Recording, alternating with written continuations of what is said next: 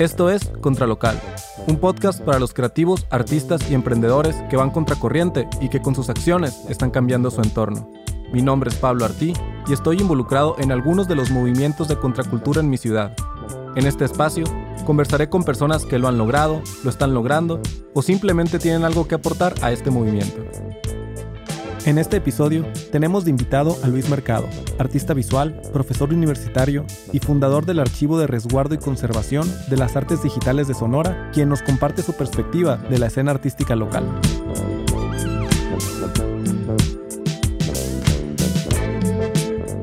Estas conversaciones se hacen bajo los efectos del buen café de especialidad de Lúdica 59. Encuéntralos en todas sus redes como Café Lúdica 59.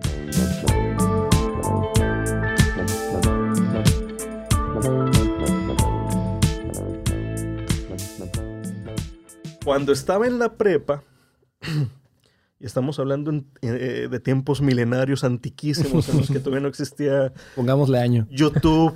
Eh, ¿Qué será? A ver. Digamos que entre 1999 y 2003. Year 2K, pero original. El, el J2K original. De hecho, ahorita estoy encantado que se haya Dando vuelta a la moda. re- revalorado esa estética porque no te das cuenta qué tanto extrañas algo hasta que lo ves. ¿Y en su momento lo, lo, lo adoptaste o, lo, o le sacabas la vuelta? No, sí, sí, sí, sí me gustaba, ¿no? Eh, digo, no como lo hago ahora, que lo hago nostálgicamente, pero sí, sí era una estética interesante, sobre todo mucho diseño industrial y gráfico que venía de Japón, pues a mí siempre se me ha hecho sumamente atractivo. Y el Y2K, como lo conocemos de forma masiva, fue una expresión japonesa, porque vino de Sony, del diseño industrial de Sony. Eh, entonces, pues yo estaba en esos tiempos de prepa, y cuando tú querías ver videos, los descargabas de internet. Eh, no como ahora que los streameas de YouTube, ¿no? Que técnicamente, bueno, los sigues descargando de internet. No, no, no. Tenías que meterte al, al MIRC, que para quienes no sepan, pues era un programa donde tú te metías, había canales para poder chatear, platicar con otras personas, o al ICQ, y, y, pues te ponías a ver quién tenía pues algún equipo de captura para grabar videos de, desde la televisión de MTV, ¿no? De alguna otra cosa. Entonces yo me acuerdo que buscando videos musicales, es más, hasta me acuerdo, estaba buscando videos de, de Patch Mode. No sé por qué bajé por equivocación, porque estaba titulado con Depeche Mode, pero pues era otra cosa, un video sobre Andy Warhol.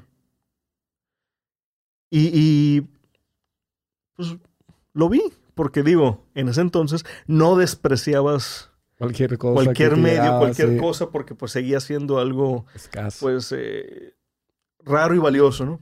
A pesar de que no era lo que yo estaba buscando. Yo no sabía quién era Andy Warhol. De hecho, al principio se me hacía bien extraño porque no entendía lo que estaba viendo. No sabía si era un publicista, no sabía si era un, un diseñador de moda, porque eh, ya ves que Andy Warhol empezó ilustrando zapatos, ¿no? Entonces, no entendía lo que estaba viendo. Era como que una pequeña cápsula televisiva de algún noticiero, ¿no? Eh, y luego empecé a ver serigrafía. Empecé a ver cine experimental, que hizo mucho. Empecé a ver. Ahí, ahí, ahí, ahí fue con. Esto se puede hacer. Y digo, eh, es tontísimo, pues, porque Andy Warhol trabajó en los 60s, en los 70s, en los 80s. O sea, yo me estaba enterando décadas después. Pero es que la verdad, cuando no te enseñan que algo existe, ¿cómo lo buscas? O sea, no- ni siquiera sabes que existe esa palabra, ni siquiera sabes que existe esa labor. Entonces no tienes nociones de cómo llegar a ello. Ah, esto existe. Y, y se puede hacer así. Co- ¿Cómo no sabía? Y a partir de la existencia de Andy Warhol y del conocimiento que estaba adquiriendo ahí, ok, si él pudo hacer esto y le llamó arte y podía funcionar y ser aceptado como arte, pues la siguiente pregunta es lógica, ¿qué más existe? Y, aún así, digo, había muchas cosas que yo no, no sabía cómo buscar, no tenía eh, las palabras, no tenía los medios. Eh, Google ha existido por muchísimo, muchísimo tiempo, pero en ese tiempo no existía. Nosotros buscábamos por medio de una página que se llamaba Altavista. Altavista, exactamente. Y no creas que los resultados eran Buscaba, pero no encontraba. comprensivos, ¿no? O sea, y además, insisto, tienes que saber buscar. O sea, yo no podía buscar arte contemporáneo si no sabía que se llamaba arte contemporáneo, por ejemplo. Entonces simplemente digo, obviamente pones artistas similares a Andy Warhol y te salen cosas interesantes, otras un poquito más conservadoras, pero fue como que... Porque nuevas formas, nuevos, nuevos colores, nuevos procesos, los está viendo por primera vez en mi vida. Esa fue. Y antes de ese video, vez. ¿ya estabas interesado en el arte? O, Sí. ok. Sí, sí, sí, sí. Eh, digo, sin entender qué era la palabra que Sí. le correspondía, ¿no? Eh, tuve el privilegio de haber, pues, vivido en los noventas, que yo sí creo que fue una de las épocas culturalmente más ricas e interesantes en las últimas generaciones. No porque yo la haya vivido de joven y le esté recordando eh, de forma amable y nostálgica. Fue una época muy curiosa, muy extraña, que siento que hoy en día se está volviendo a dar, está empezando a, eh, a darse, en donde de pronto los exponentes más raros, estrafalarios, extravagantes, podían ser también adoptados por la cultura mainstream. O sea, fue una época, y ustedes lo saben perfectamente, en donde de pronto había un video en MTV de Michael Jackson y Madonna, y el siguiente video era de Nirvana, era de Marilyn Manson, era de Nine Inch era de, de bandas, de expositores, de compositores, con visiones bastante nihilistas, negativas y contraculturales. Y están saliendo en MTV, pues que la verdad es que siempre fue, pues, muy masivo, muy, masivo. Entonces, de pronto fue una época en la que estábamos expuestos a un montón de ideas que tal vez eran discordantes, porque podían convivir en un mismo espacio y en un mismo ambiente. Y eso es crucial. Eso es crucial porque de pronto eh, ya no te localizas únicamente en aquello que checa con tus perspectivas morales. Ves de todo. Y quieras o no, aprecias, aunque sea un poco, ese todo, sus diferencias, su pluralidad. Y, digo, pareciera que, que- que no estoy respondiendo la pregunta, pero a lo que voy es, en ese ver todo, distintos videos musicales, que estamos hablando de música, obviamente, pero también estamos hablando de visuales, pues un montón de referencias, de estéticas, de cinematografía, de procesos. Entonces, antes de Warhol, los videos musicales, que además, eh, por cultura popular, se dice, obviamente no puedo decir que sea cierto, no puedo decir que me conste, pero se dice que los mejores videos musicales jamás hechos son los de los 90, inicios de los 2000, por producción, por, por, por complejidad, por, por conceptos, por lo que tú quieras, ¿no? Yo creo que hay algo en cada generación, pero digo, la verdad es que sí estoy relativamente de acuerdo, ¿no? Había videos tremendamente interesantes en, en esas décadas. Entonces, es- eso es una eh, fue una buena exposición para, para mí, para entender que hay muchas formas de entender el mundo, las cosas, la expresión, la comunicación. Eh, también fue un tiempo en el que eh, Hollywood y otros medios también solían arriesgarse un tanto más. Noventas, estamos hablando que muchos de los directores, tal vez no los más taquilleros, pero muchos directores más eh, respetados incluso por el mainstream, ahorita lo estaba platicando aquí con, con Ana, pues era gente todavía como David Lynch, eh, todavía Kubrick alcanzó a sacar un par de películas en los 90, sobre todo Ojos Bien Cerrados, ¿no? Y, y- y- por lo tanto, pues entendías que había, hab- ha- habían formas alternativas de abordar la vida y los medios. Y por lo tanto, me, educó en muchas cosas, no solamente en, en mis preferencias y sensibilidades estéticas. O sea, me educó, ¿cómo decirlo? me permitió entender de forma muy natural que todos debemos ser necesariamente diferentes. Lo cual yo creo que es algo que yo aprecio enormemente. Entonces fue fue a partir de ahí. Sí, sí. Y eso, en prepa, me estás diciendo que pasó eso. El acercamiento a, a este archivo de, de video de Warhol y las posibilidades de hacer cosas diferentes hizo que cambiara tu camino de alguna manera. O Sí. tú, ya, tú ya tenías definido a dónde ibas o... No, no, no, definitivamente porque de hecho yo en ese entonces pensaba que iba a ser este administrador de sistemas computacionales. Wow. Y de hecho alcancé, todavía alcancé a estudiar eh, la carrera. Eh, y de pronto un día le dije a mi abuelo, Ya estabas estudiando. ent- Entraste a estudiar. Entraste. a sí, estudiar. ent- entré a estudiar. Y un día le dije a mi abuelo, quiero arte. Este, no le encantó la idea, pero la verdad es que mi bendito abuelo, siempre que él, eh, él veía que algo realmente me apasionaba, me apoyaba. Aunque no estuviera de acuerdo. Lo cual también le debo Wow, mucho. Qué eh, eh, bendición. no, no, no, mi, mi abuelo, digo, me podría soltar el podcast entero hablando de él, ¿no? Pero no, no es, no es el punto. Un beso al cielo nomás. Eh, pero digo, él, él, justamente a partir de él, es que también entendí que puedes no estar de acuerdo con algo y aún así apoyarlo. Sí. Que eso va a tener una repercusión gigantesca en cuando regreso a Obregón tiempo después que me fui, pero después hablamos, al ratito hablamos de eso, ¿no? Entonces, quiero arte. Bueno, y, y eso donde, ¿Dónde lo enseñan? ¿Dónde lo dan? En Hermosillo, en la Unison, que era el lugar más cercano. Eh, él no estaba muy de acuerdo que yo me fuera. ¿Por qué? que- de hecho, no, no sé. Nunca Nunca lo supiste. supe a ciencia cierta. Eh, digo, mi, mi abuelo realmente no fue el mejor comunicador que pudieras haber conocido. Era relativamente hermético. Esa generación. A- a- aunque era un hermetismo que nunca sentías eh, de forma totalmente negativa. Simplemente entendías que él era una persona de pocas palabras y que había pasado por muchas cosas en su vida y por lo tanto respetabas su criterio, aunque no estuvieras necesariamente de acuerdo, ¿no? Y digo, sí, la verdad no estuve para nada de acuerdo, pero tampoco le protesté gran cosa. Y pues bueno, ¿qué es lo más parecido? Diseño gráfico. Y en diseño gráfico, Aquí en Obregón. aquí en Obregón, en la, en la ULSA. Ok. Y en diseño gráfico, ¿Cuánto- ¿Cuántos semestres hiciste de, de ingeniería? nueve. Ah, de ingeniería. Creo que cinco, Órale, o sea, dos años y medio. dos años y medio. Llevabas eso y dijiste, no, quiero arte. Eh, querías irte Hermosillo.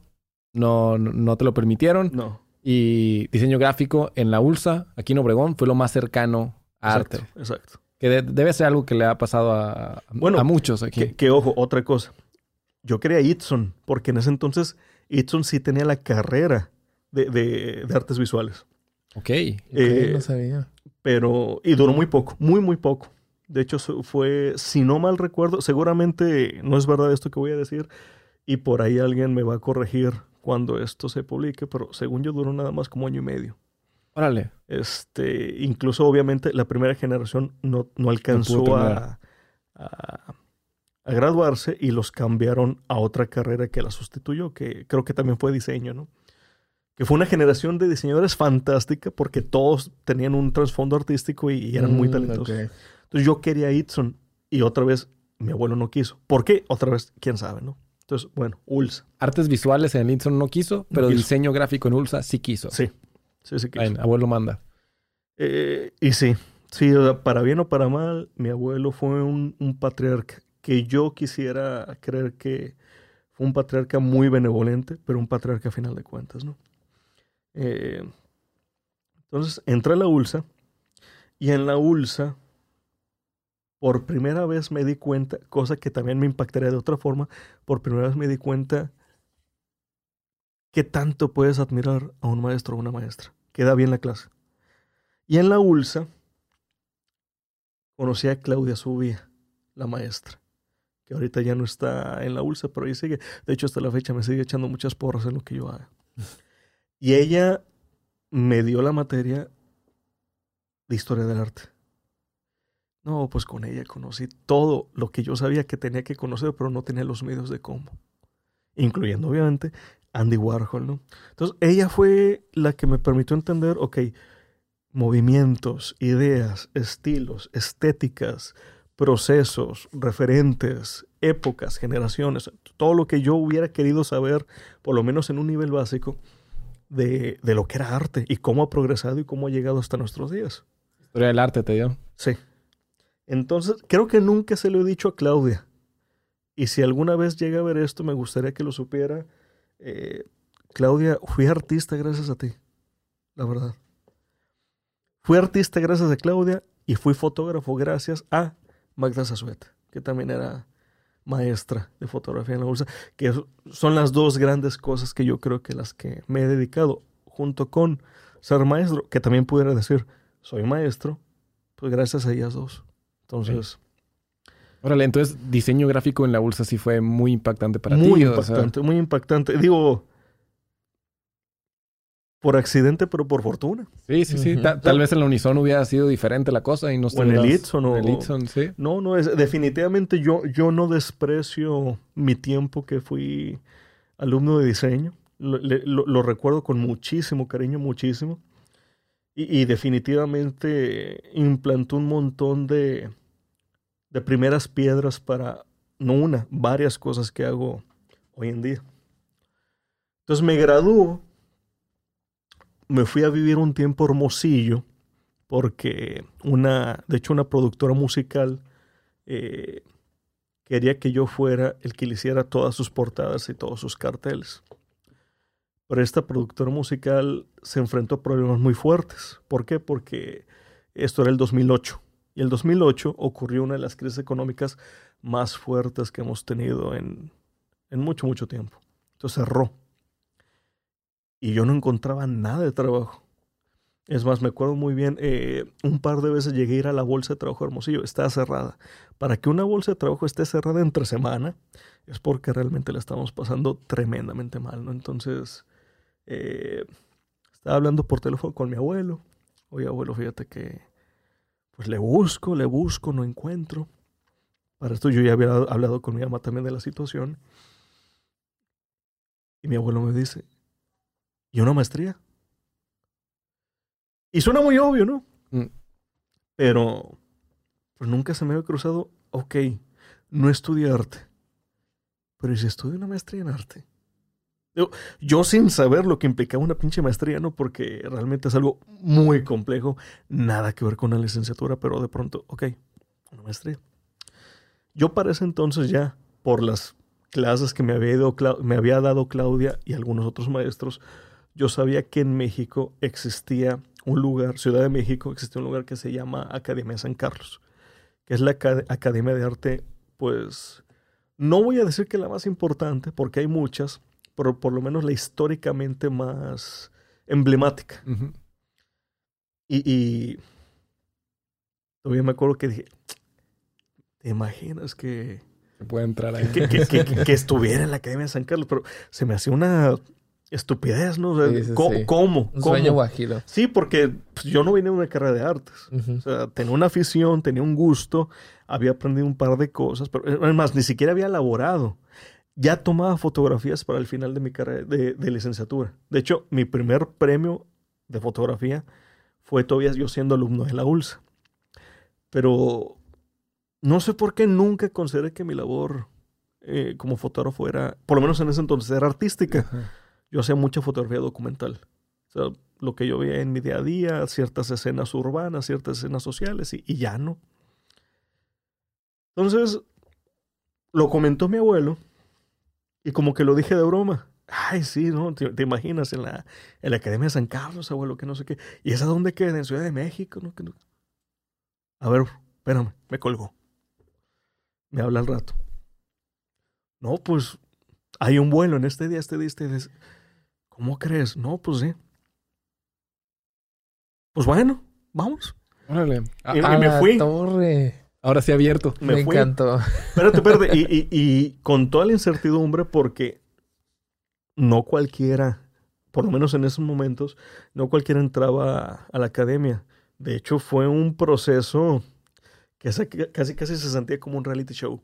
Porque eh, te hacían una serie de preguntas, te pedían soluciones creativas algunos acertijos o problemas que te planteaban, sabías que tus propuestas o tus soluciones competían con las de otros aspirantes y además de que metías un portafolio, ¿no? Fue la primera experiencia que me hizo sentirme humilde en mi vida. ¿Por qué? Porque la verdad es que yo fui de los clásicos alumnos que yo me sentía el mejor. Eh, salí con el segundo mejor promedio de toda mi generación. Eh, yo ya tenía premios en diseño, yo ya tenía premios en fotografía, pero llegué allá y sabía que no era nada. O sea, todos los aspirantes venían de escuelas de arte. Todos, todos, todos, todos y todas. Eh, ya tenían un bagaje interesante, incluso algunos ya tenían trayectorias. Entonces era como que el síndrome del impostor a todo lo que dan. ¿Qué hago aquí? ¿Quién soy yo? Le, estoy robando ahorita mismo el, espacio a alguien más que pudiera estar aspirando, ¿no? A esto digo, disfruté mucho el proceso, pero voy a ser honesto. Yo juraba que no iba a quedar. Es más, lo daba por hecho, tal cual.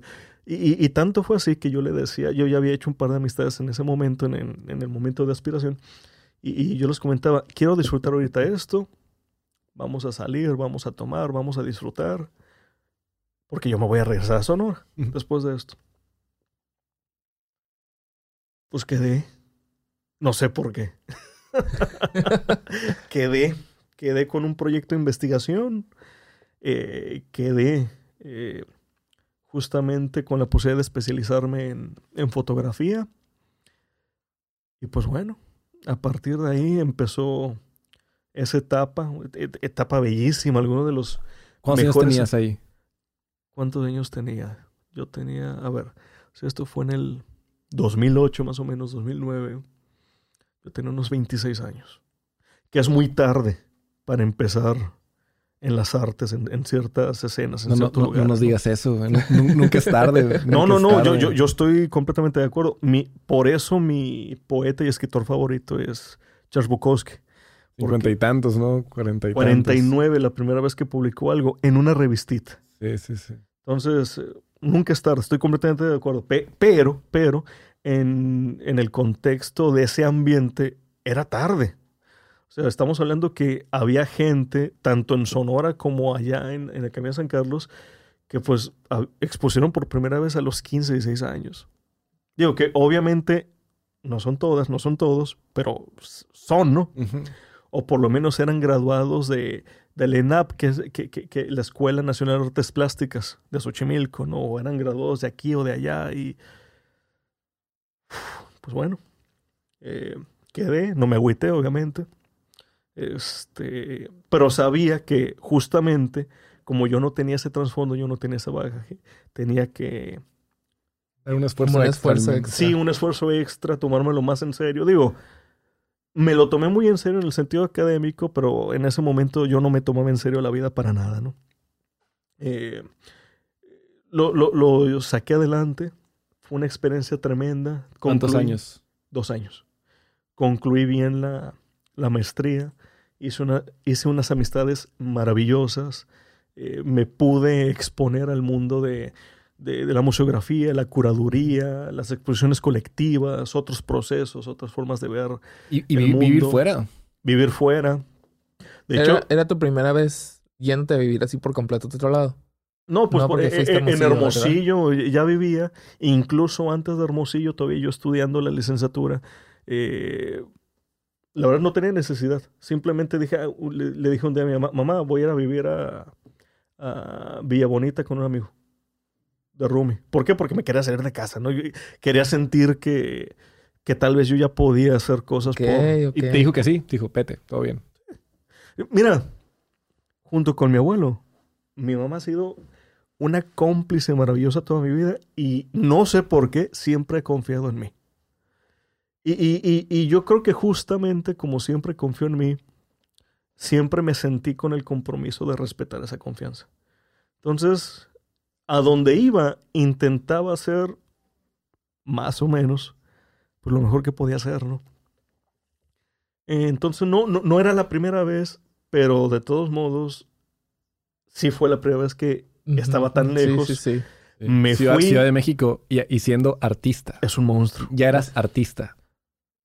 Ya, ya eras artista. Había un Ya. papel que decía que eras artista. A- a- hasta la fecha me incomoda. Lo entiendo, palabra, lo entiendo. Lo entiendo. Eh, y sobre todo, digo, hoy en día lo pienso y digo, qué, qué, qué valiente qué, y, y qué baboso, ¿no? Pero irme a Ciudad de México sin la seguridad de que iba a quedar aceptado, yo no sé qué iba a hacer. O sea, era muy fácil decirme regreso a Sonora, pero realmente yo no sabía qué iba a hacer. Ujú.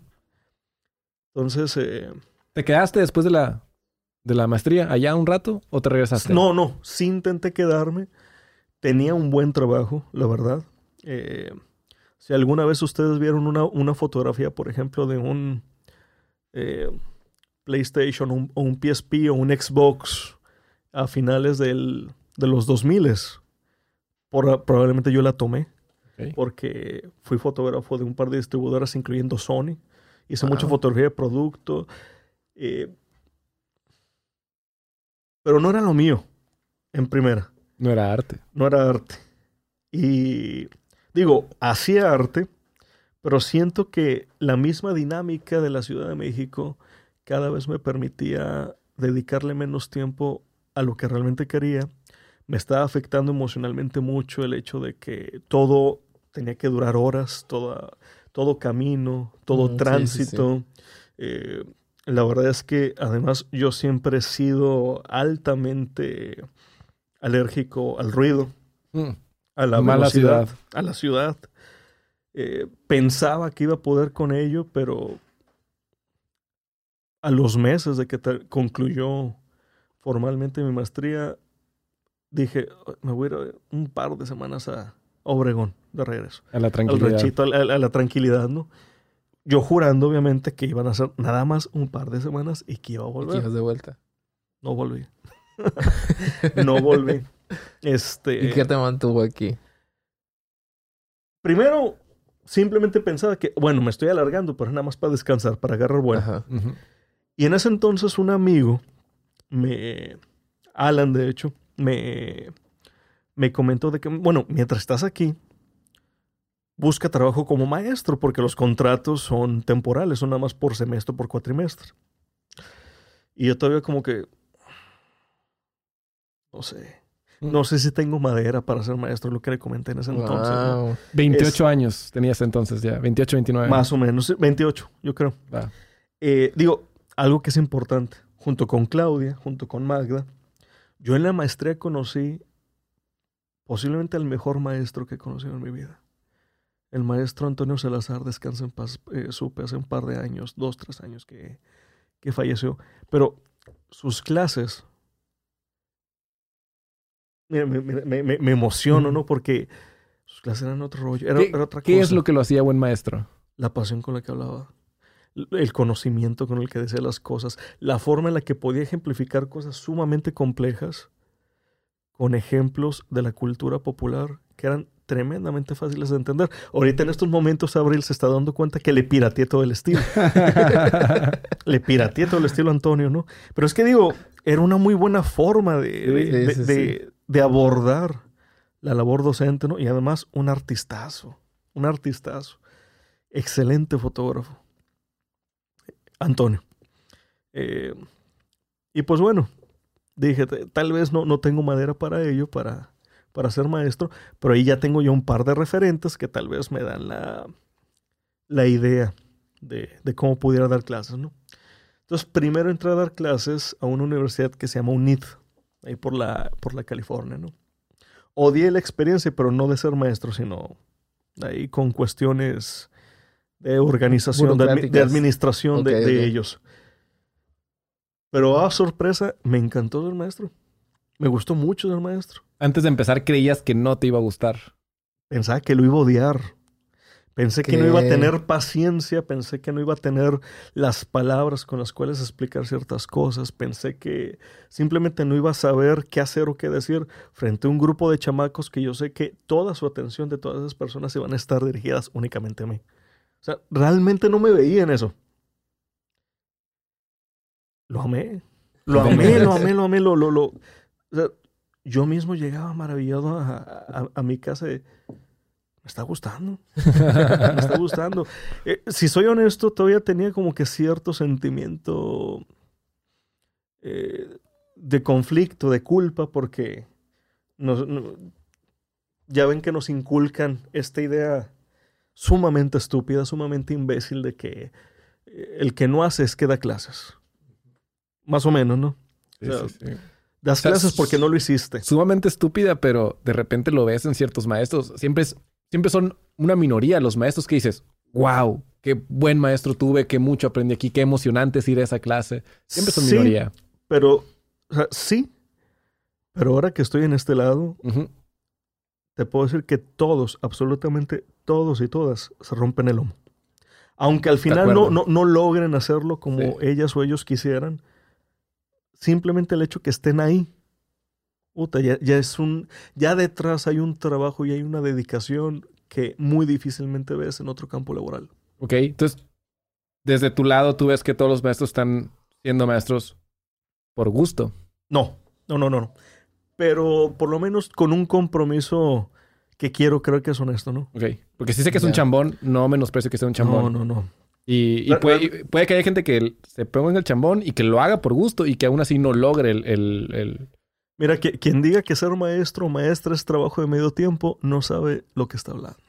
No sabe lo que es despertarte a las 4 o 5 de la mañana a repasar o preparar una clase, a corregir algunas cosas que tal vez ya están obsoletas en, tu presentación del día, a lo que me pasaba con ustedes, a repasar la lista de asistencia porque yo siempre tenía un miedo tremendo de no aprenderme los nombres, a ponerle cara a cada uno de esos nombres, a ponerle una identidad de actitud a cada una de esas caras. ¿Para qué? Para tratar de adaptar la clase a esa pluralidad de personas. O sea, no, no sabe la gente lo que es ser maestro. Eh no sabe. Entonces, por eso yo creo que es uno de esos trabajos en los que es mejor si lo amas. Porque así se te hacen más fáciles ciertas cosas. Pero bueno, me, estoy adelantando, ¿no? Em, entonces, me fascinó. Y pues dije, ok, me gusta esto, pero el UNIT no me encanta. Ahí tengo la bolsa. Que la verdad es que yo terminé con muy buenos términos en la bolsa, ¿no? Entonces me acerqué de hecho a Claudia, que en ese entonces ya era la coordinadora del aire y diseño. Claudia, me, gustaría dar clases.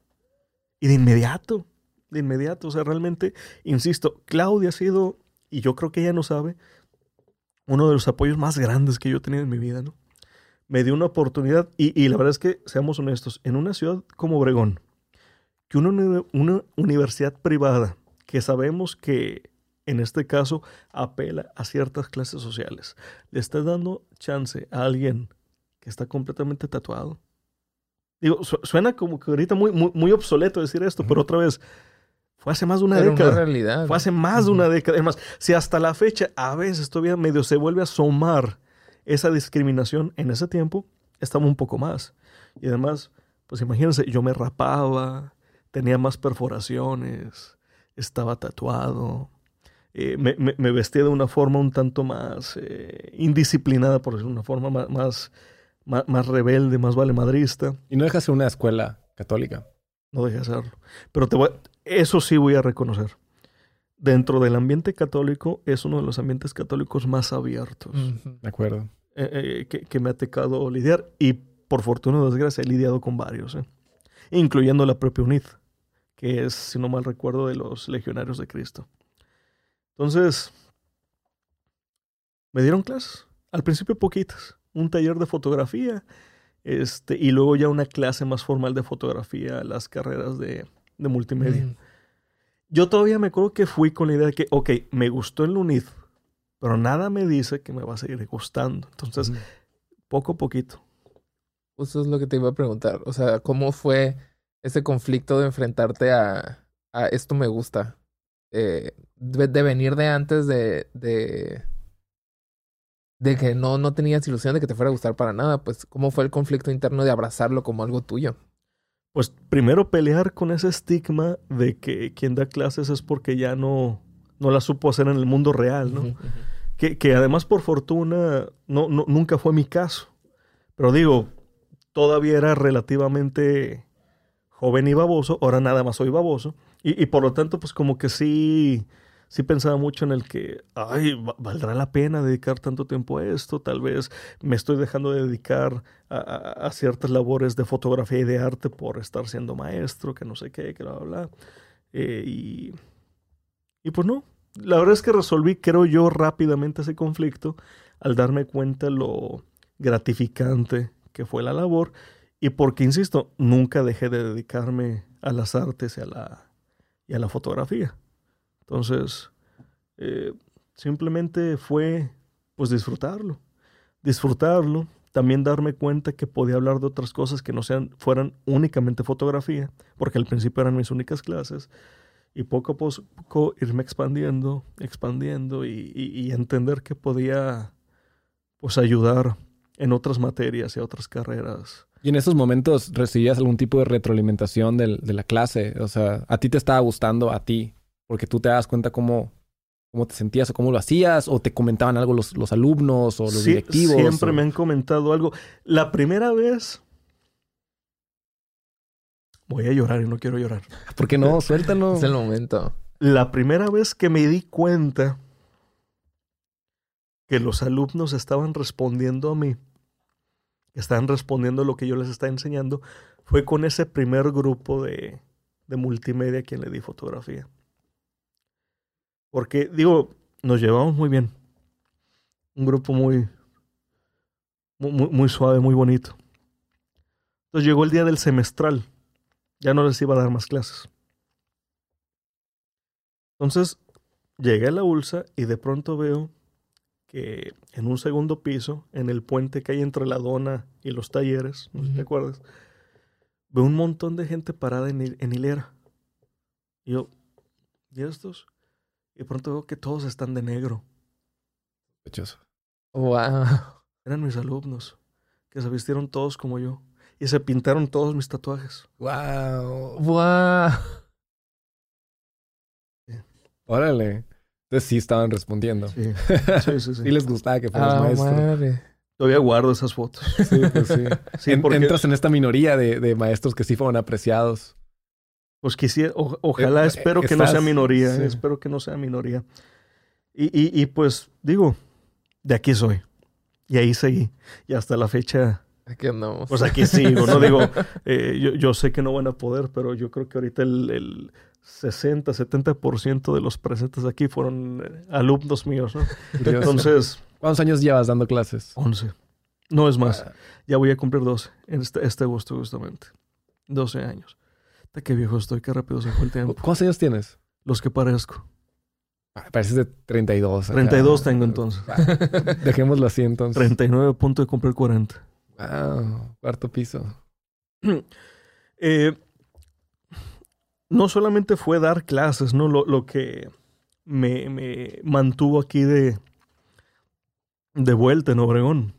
También de pronto entendí que había cosas que no me parecían de cómo se estaba llevando a cabo eh, la escena artística y las artes. de En aquí. Obregón. En Obregón, en Obregón.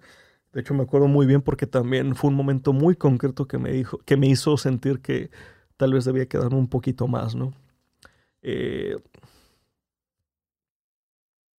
quisiera meditar bien este tipo de anécdotas para mencionar lo necesario sin mencionar de más, ¿no? Que creo que no, no es el lugar.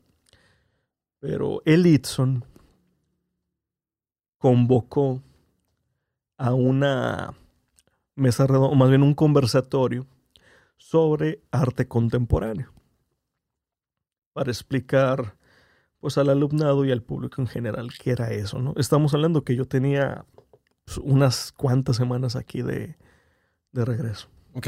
¿Ya, ya estás dando clases o todavía No, no? todavía no, todavía no. Y, pues obviamente quise ir, ¿no?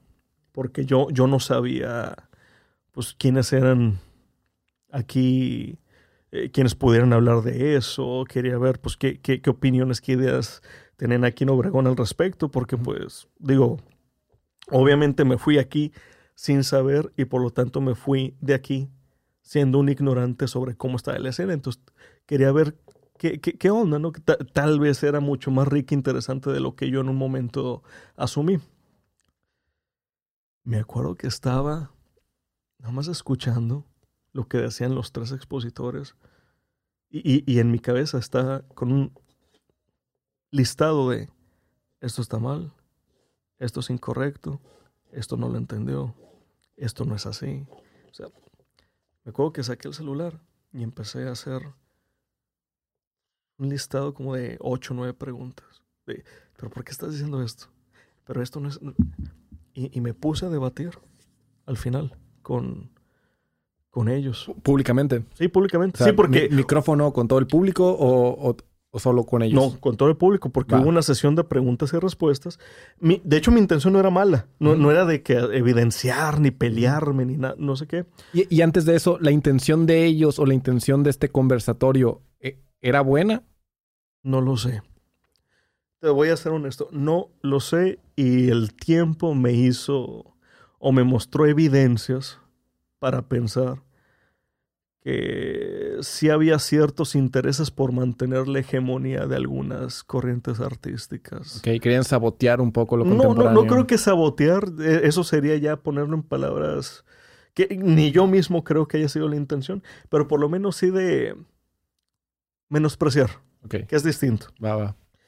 Y, y, y sobre todo un menosprecio que yo creo que partió de el no entender realmente qué era la dinámica de lo contemporáneo, ¿no?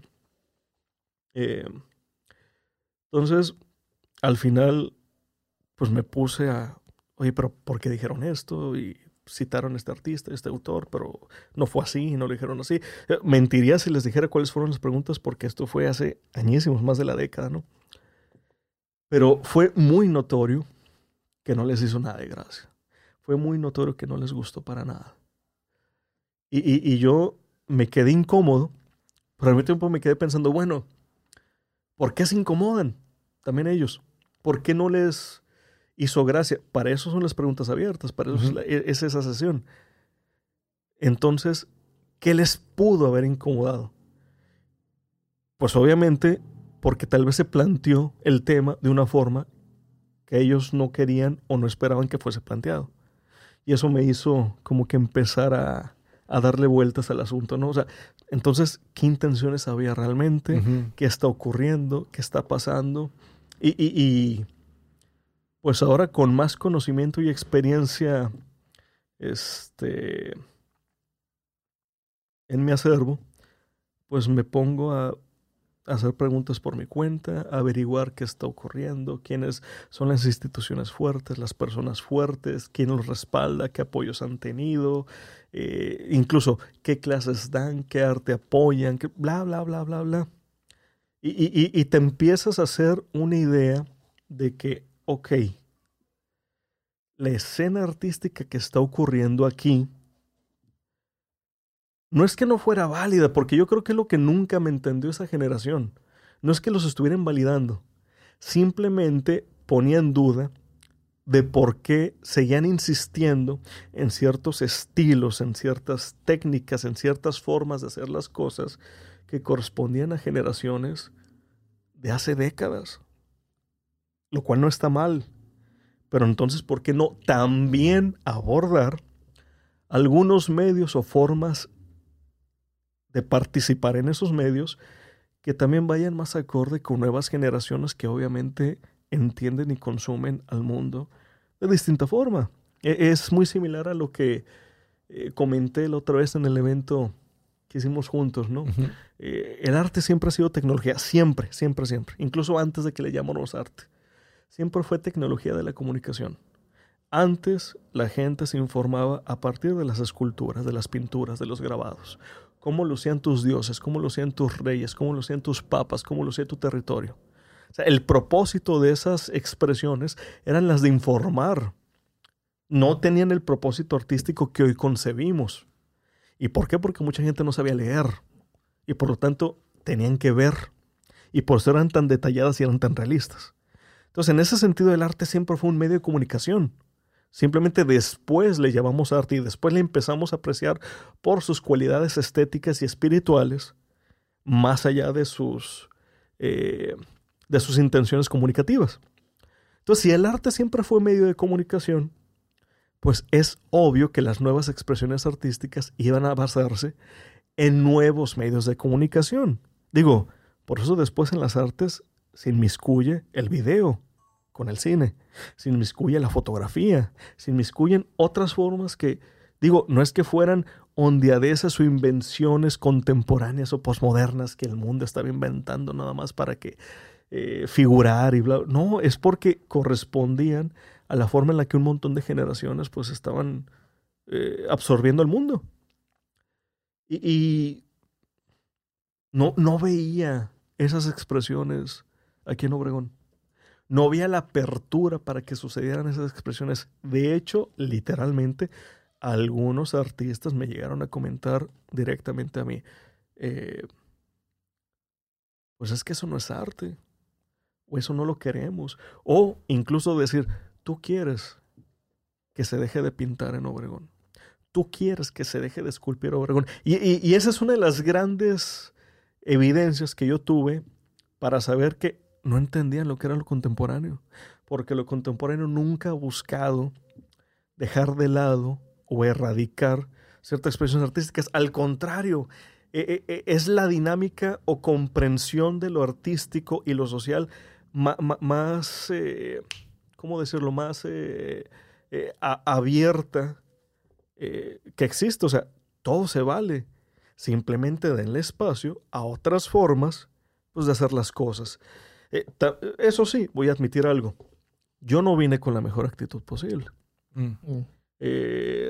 cuando nos conocimos por primera vez, Pablo y yo, que fui a visitarlo a su casa, yo le comenté que estaba en Ciudad de México, todavía vivía allá, todavía estaba en la maestría.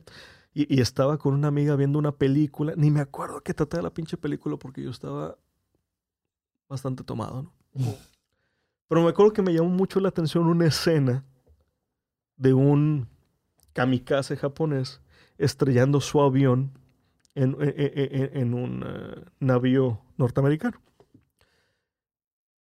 Y yo me acuerdo que en, mi viaje etílico dije, quiero hacer eso, pero en Obregón. Entonces sí, o sea, me, lo tomé muy, me lo tomé muy en serio, de que, ok, quise tener un primer acercamiento donde hacía algunas preguntas, esas preguntas no fueron bien recibidas, yo percibí cierta hostilidad, pues bueno, vamos a ver cómo nos toca. Que voy a ser honesto, no, no lo voy a justificar, creo que no fue la mejor forma, pero fue la forma que elegí, ¿no? Entonces ya, ya es muy tarde para lamentar.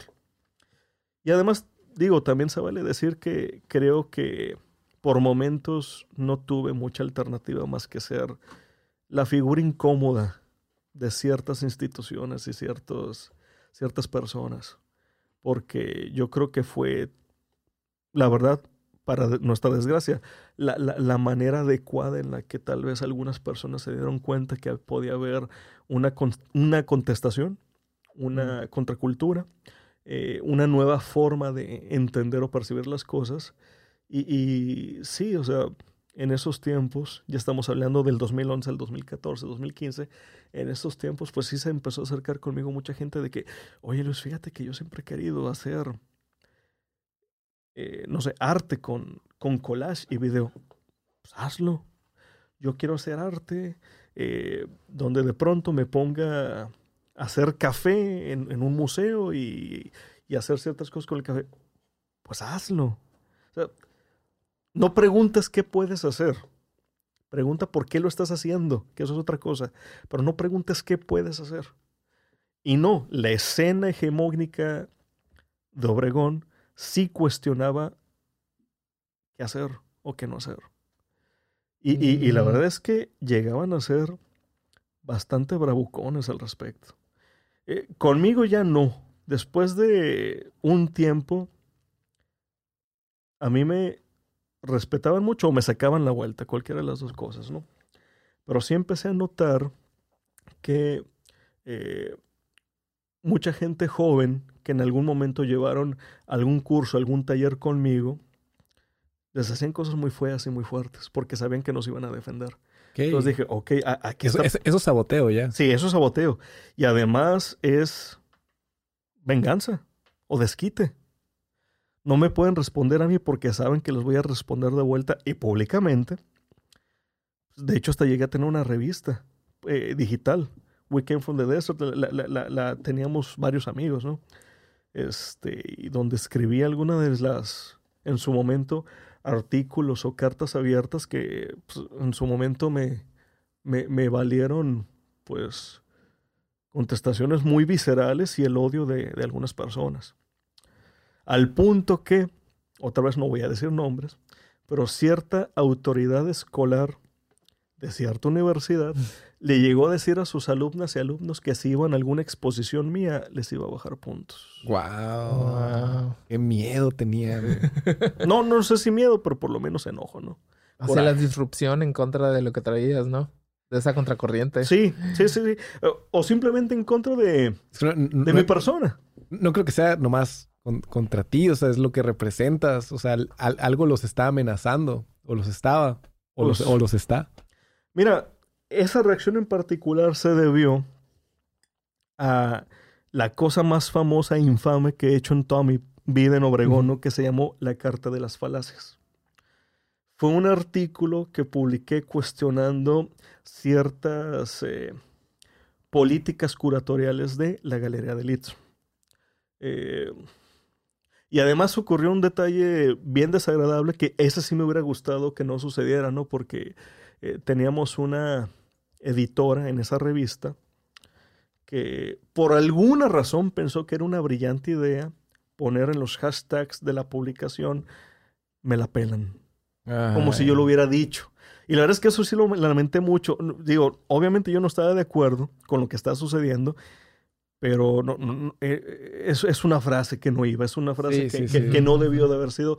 Pero bueno, para, para mal se relacionó esa frase con ese artículo y obviamente conmigo, y pues los entiendo perfectamente. Hubo gente que hasta la fecha yo creo que no me cree que yo no, no lo quise decir así, no, no lo dije así, ¿no? Pero bueno, publici- publiqué esa carta, se enojaron varias personas. Incluso me contestaron un par de personas en otros medios y otros periódicos, ¿no? Y, y ya se quería organizar un debate y esto y el otro, y, y al final no, no, no, no se llevó a cabo, no sé por qué, pero no, no se llevó a cabo. Pero fue justamente a partir de ahí que, por ejemplo, ya mi relación con el Itzo nunca ha sido del todo buena. A pesar de que hay personas ahí que por lo menos respeto bastante. Eh, creo también que siempre algunos de ellos, algunas de ellas han tenido buenas intenciones. Eh, simplemente no, no hemos congeniado en un par de detalles, ¿no? Pero pues Qué lástima. O- o- ojalá y algún día sí. O sea, el Itzo no deja de ser una institución importante o que tiene cierto alcance localmente. Pues ojalá. Allá voy. porque sucedió y de la peor manera posible, pero pues para allá voy. Este, entonces se empezaron a meter con un par de eh, alumnas, alumnos míos, eh, tutelos, tutelas mías, protegidos, protegidas. Y pues dije, no, pues sabes que esto es un ambiente sumamente infantil.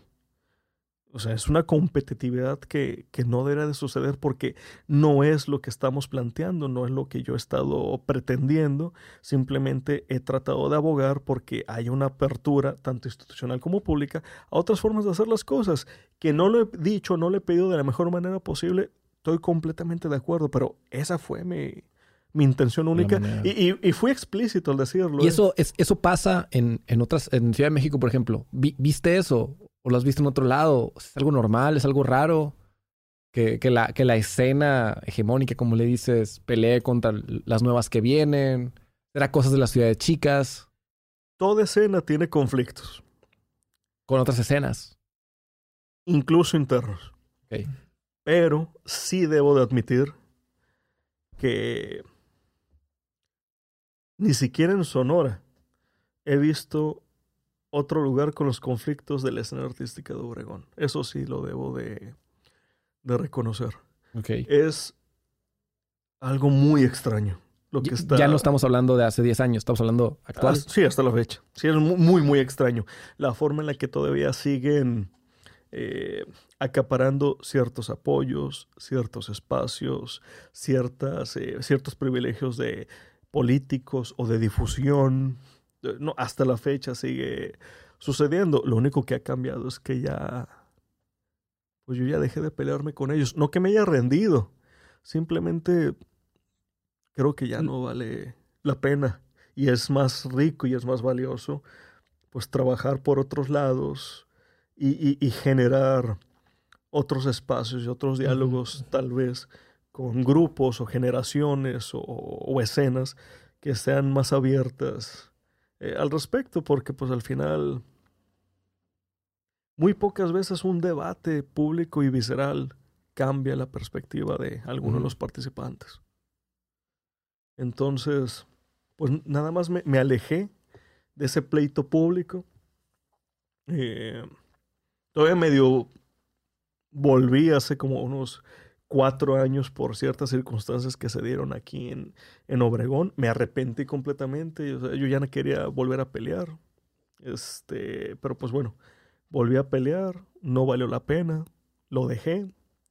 Y ahorita simplemente lo que me he dedicado es, ok, que mi labor hable por mí, que mi trabajo hable por mí, que lo que estoy haciendo aquí o afuera hable por mí, que la manera en la que estoy tratando de ayudar a otras personas hable por mí, en el sentido de que, ok, no, no te convencí con retórica, pues voy a si- simplemente tratar de hacer lo mejor que yo puedo hacer y, y- que quien quiera tal vez tome algo de ello, ¿no?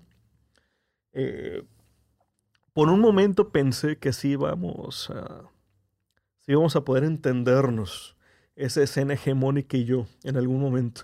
En el 2015, de hecho, Itson eh, me abrió las puertas para proponer una curaduría de morras y morros emergentes de aquí de Obregón. Una generación muy joven, muy interesante de fotógrafas, de fotógrafos que estaban haciendo con el medio cosas que a mí me parecían interesantes. Eh, fue una exposición que, que- que terminé titulando No sabemos lo que hacemos, pero, estamos, pero lo estamos haciendo. Mm. Y, y- y- y la verdad es que por un momento parecía que, ah, podemos dialogar, ah, podemos colaborar, o sea, esto se siente bien, se siente padre, o sea, está sucediendo y veo apertura, veo, ve- ve- ve- veo diálogo. veo- Un día antes de la expo, censuraron la obra de una de las chicas. De hecho, me acuerdo muy bien que en ese entonces, mira, me, me da una pena gigantesca porque ahorita no recuerdo el nombre de la maestra del artista.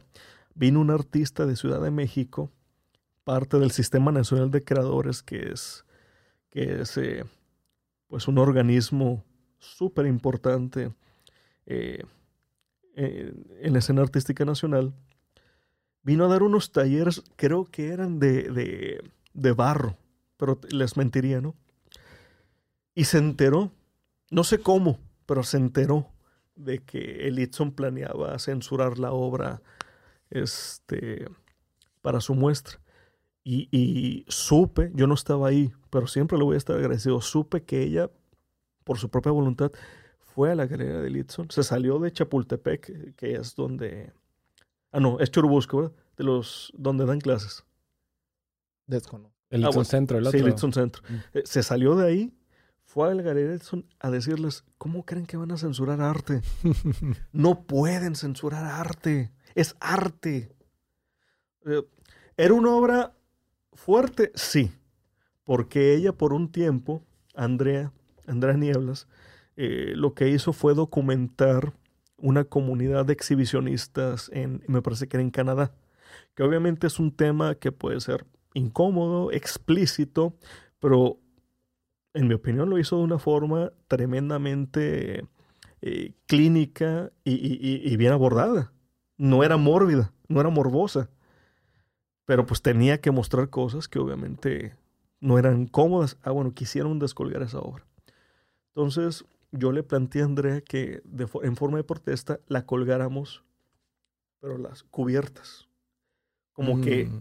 Estamos exhibiendo no la obra en sí, estamos exhibiendo la, censura. Yo todavía quise dar un poquito beneficio de la, de, la duda, porque obviamente una cosa son las decisiones eh, administrativas y otra cosa son las decisiones de la galería.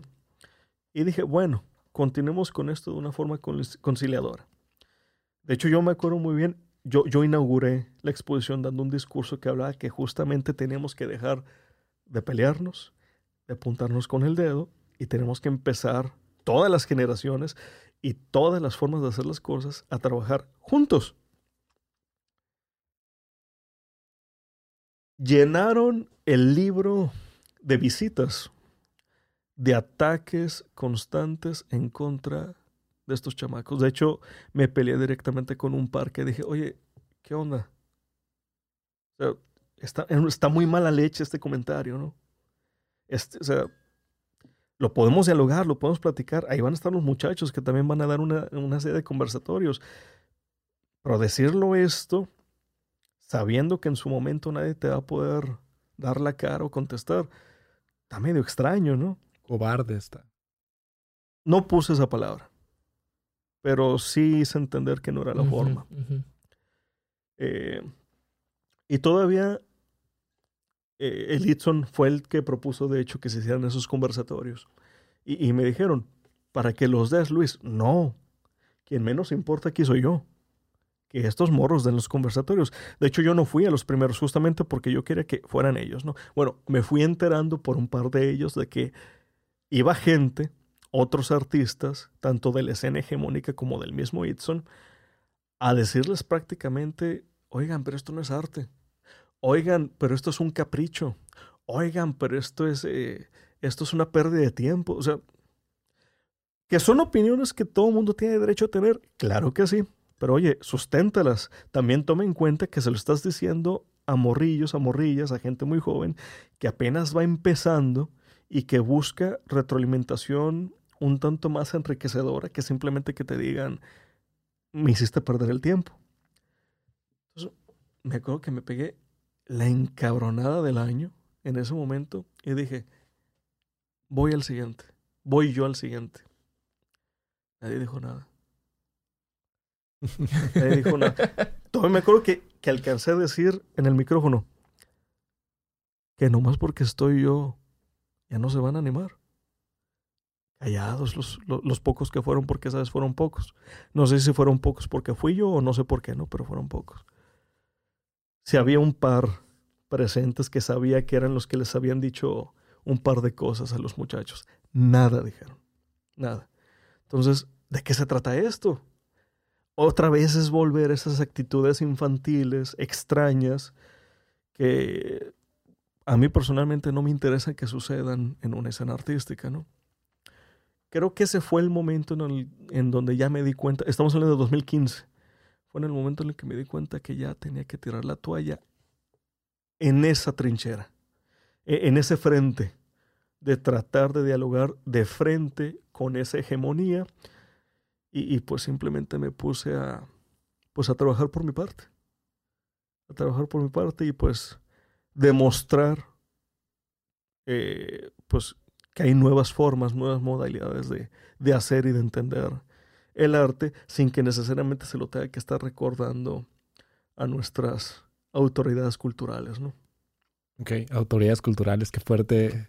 Pues es, que quieras o no, lo son. es, más, aunque no se quieran llamar así, tienen que asumir que tienen una responsabilidad de ser los divulgadores. Y no me refiero nada más a Litson, ¿eh? no, no, no le quiero echar la bronca nada más a ellos. Porque ha habido gente, insisto, sumamente valiosa también ahí con ellos.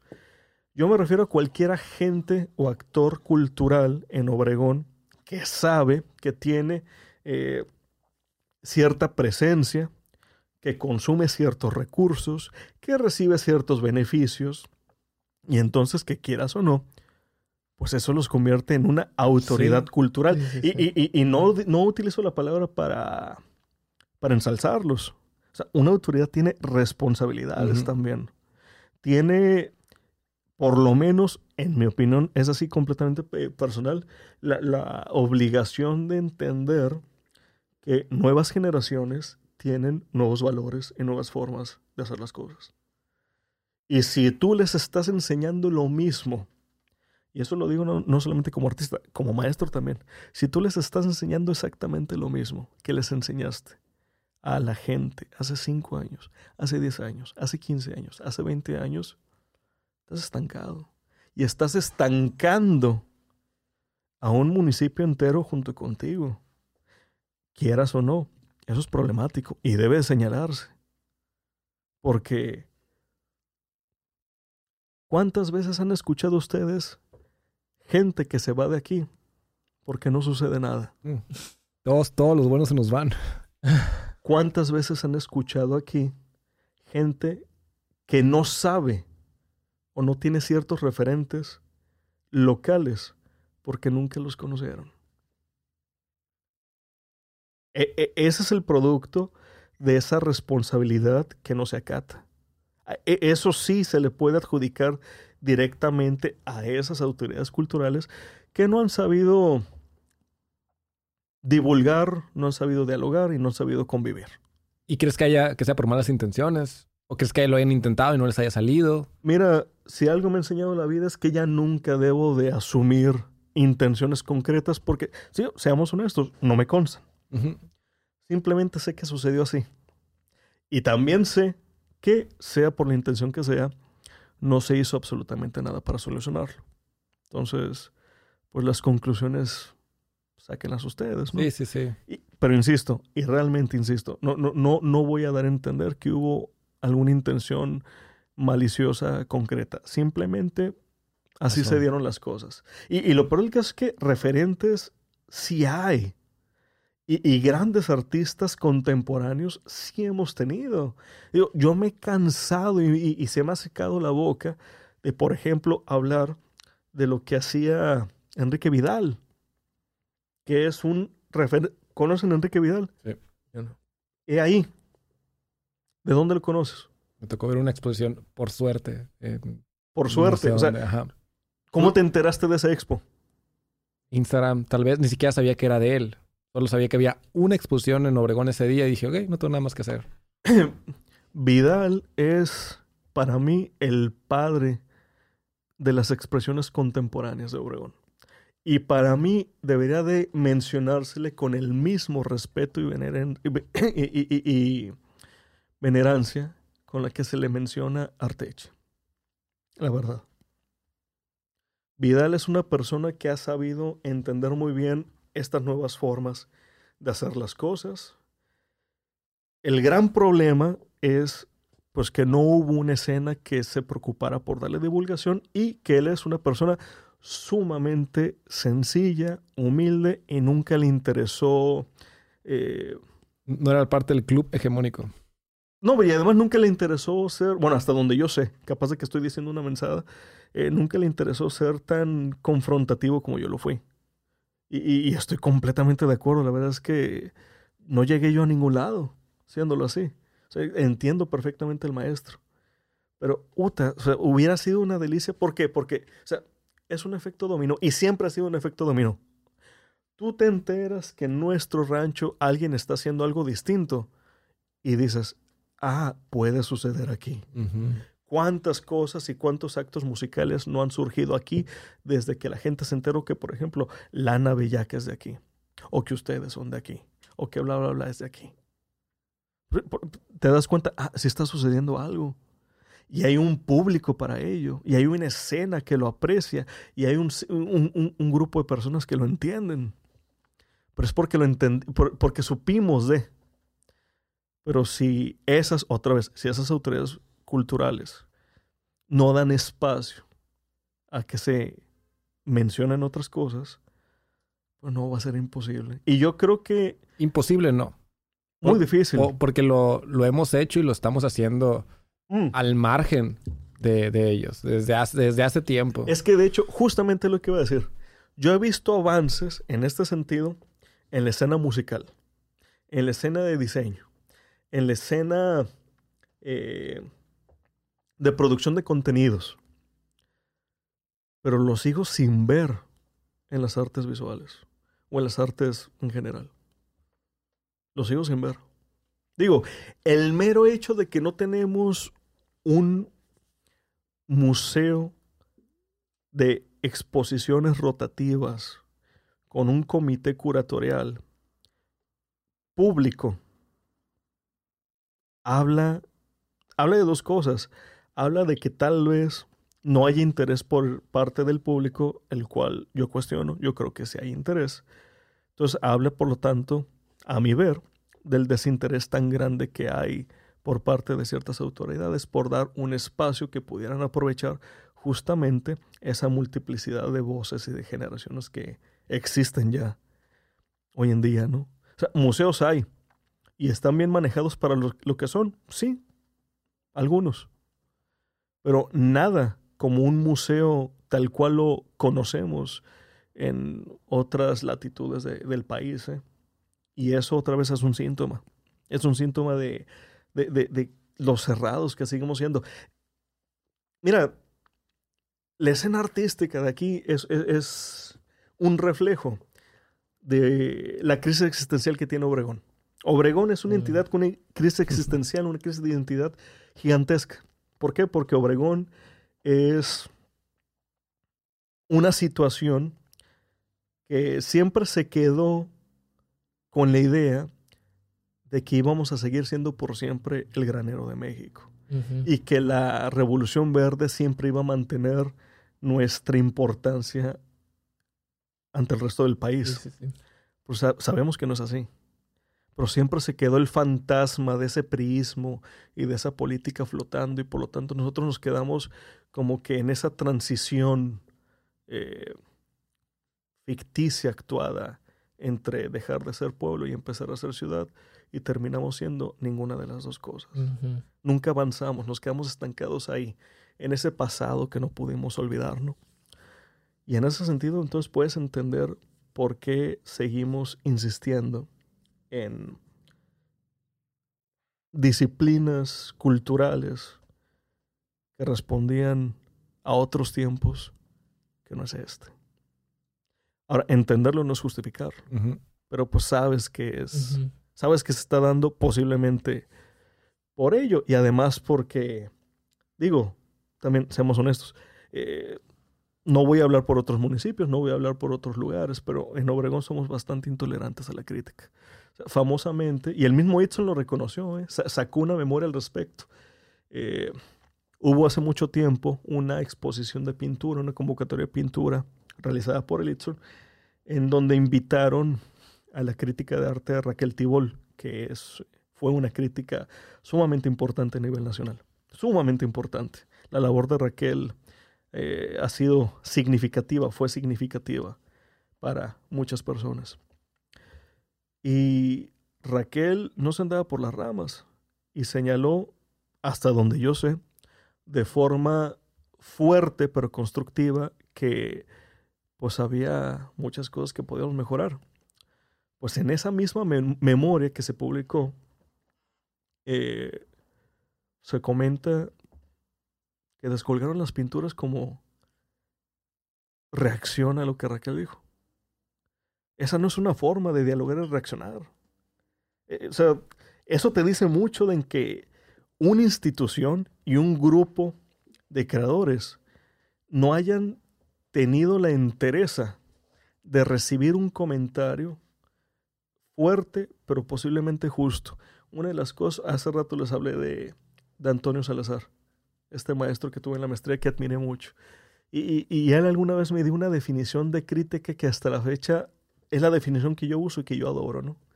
Más que definición, eh, una explicación de su naturaleza. Porque a mí me dijo, dale las gracias a quien te critica de verdad. No hay mayor señal de respeto por parte de alguien que quien te critica de verdad. ¿Por qué? Porque cualquiera te puede decir que lo que haces está bonito y ya. Decir que algo está bonito no requiere mayor esfuerzo, no requiere mayor compromiso, no requiere mayor riesgo. Quedas bien. Pero quien te criticó constructivamente y complejamente lo que tú haces, se tomó el tiempo de observarlo, de pensarlo, de pensar lo que te iba a decir, de pensar cómo te lo iba a decir. Te dedicó el valor más importante que tiene cualquier ser humano, su tiempo. Mm, sí, sí, sí. Justo pasa algo, algo muy interesante. A mí me pasan, yo me dedico ahorita, estoy editor en una casa productora. Y me dicen a mí, este, oye, o sea, me llama mucho la atención que tú siempre esperas feedback de tus cortes. Porque hacemos cada, cada que alguien entrega un corte, hacemos una ronda de feedback. Siempre. Ujú. O sea, antes de que se vaya el cliente, antes de que salga a exponerse a cualquier lado internamente, ponemos la pieza a discusión.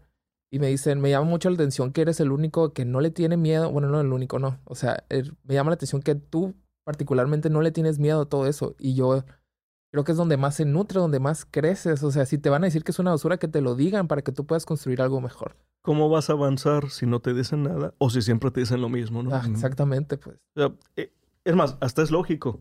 Y sin embargo, esa lógica se ve bien ausente en muchas esferas que aquí Sí, sí, gobiernan. sí.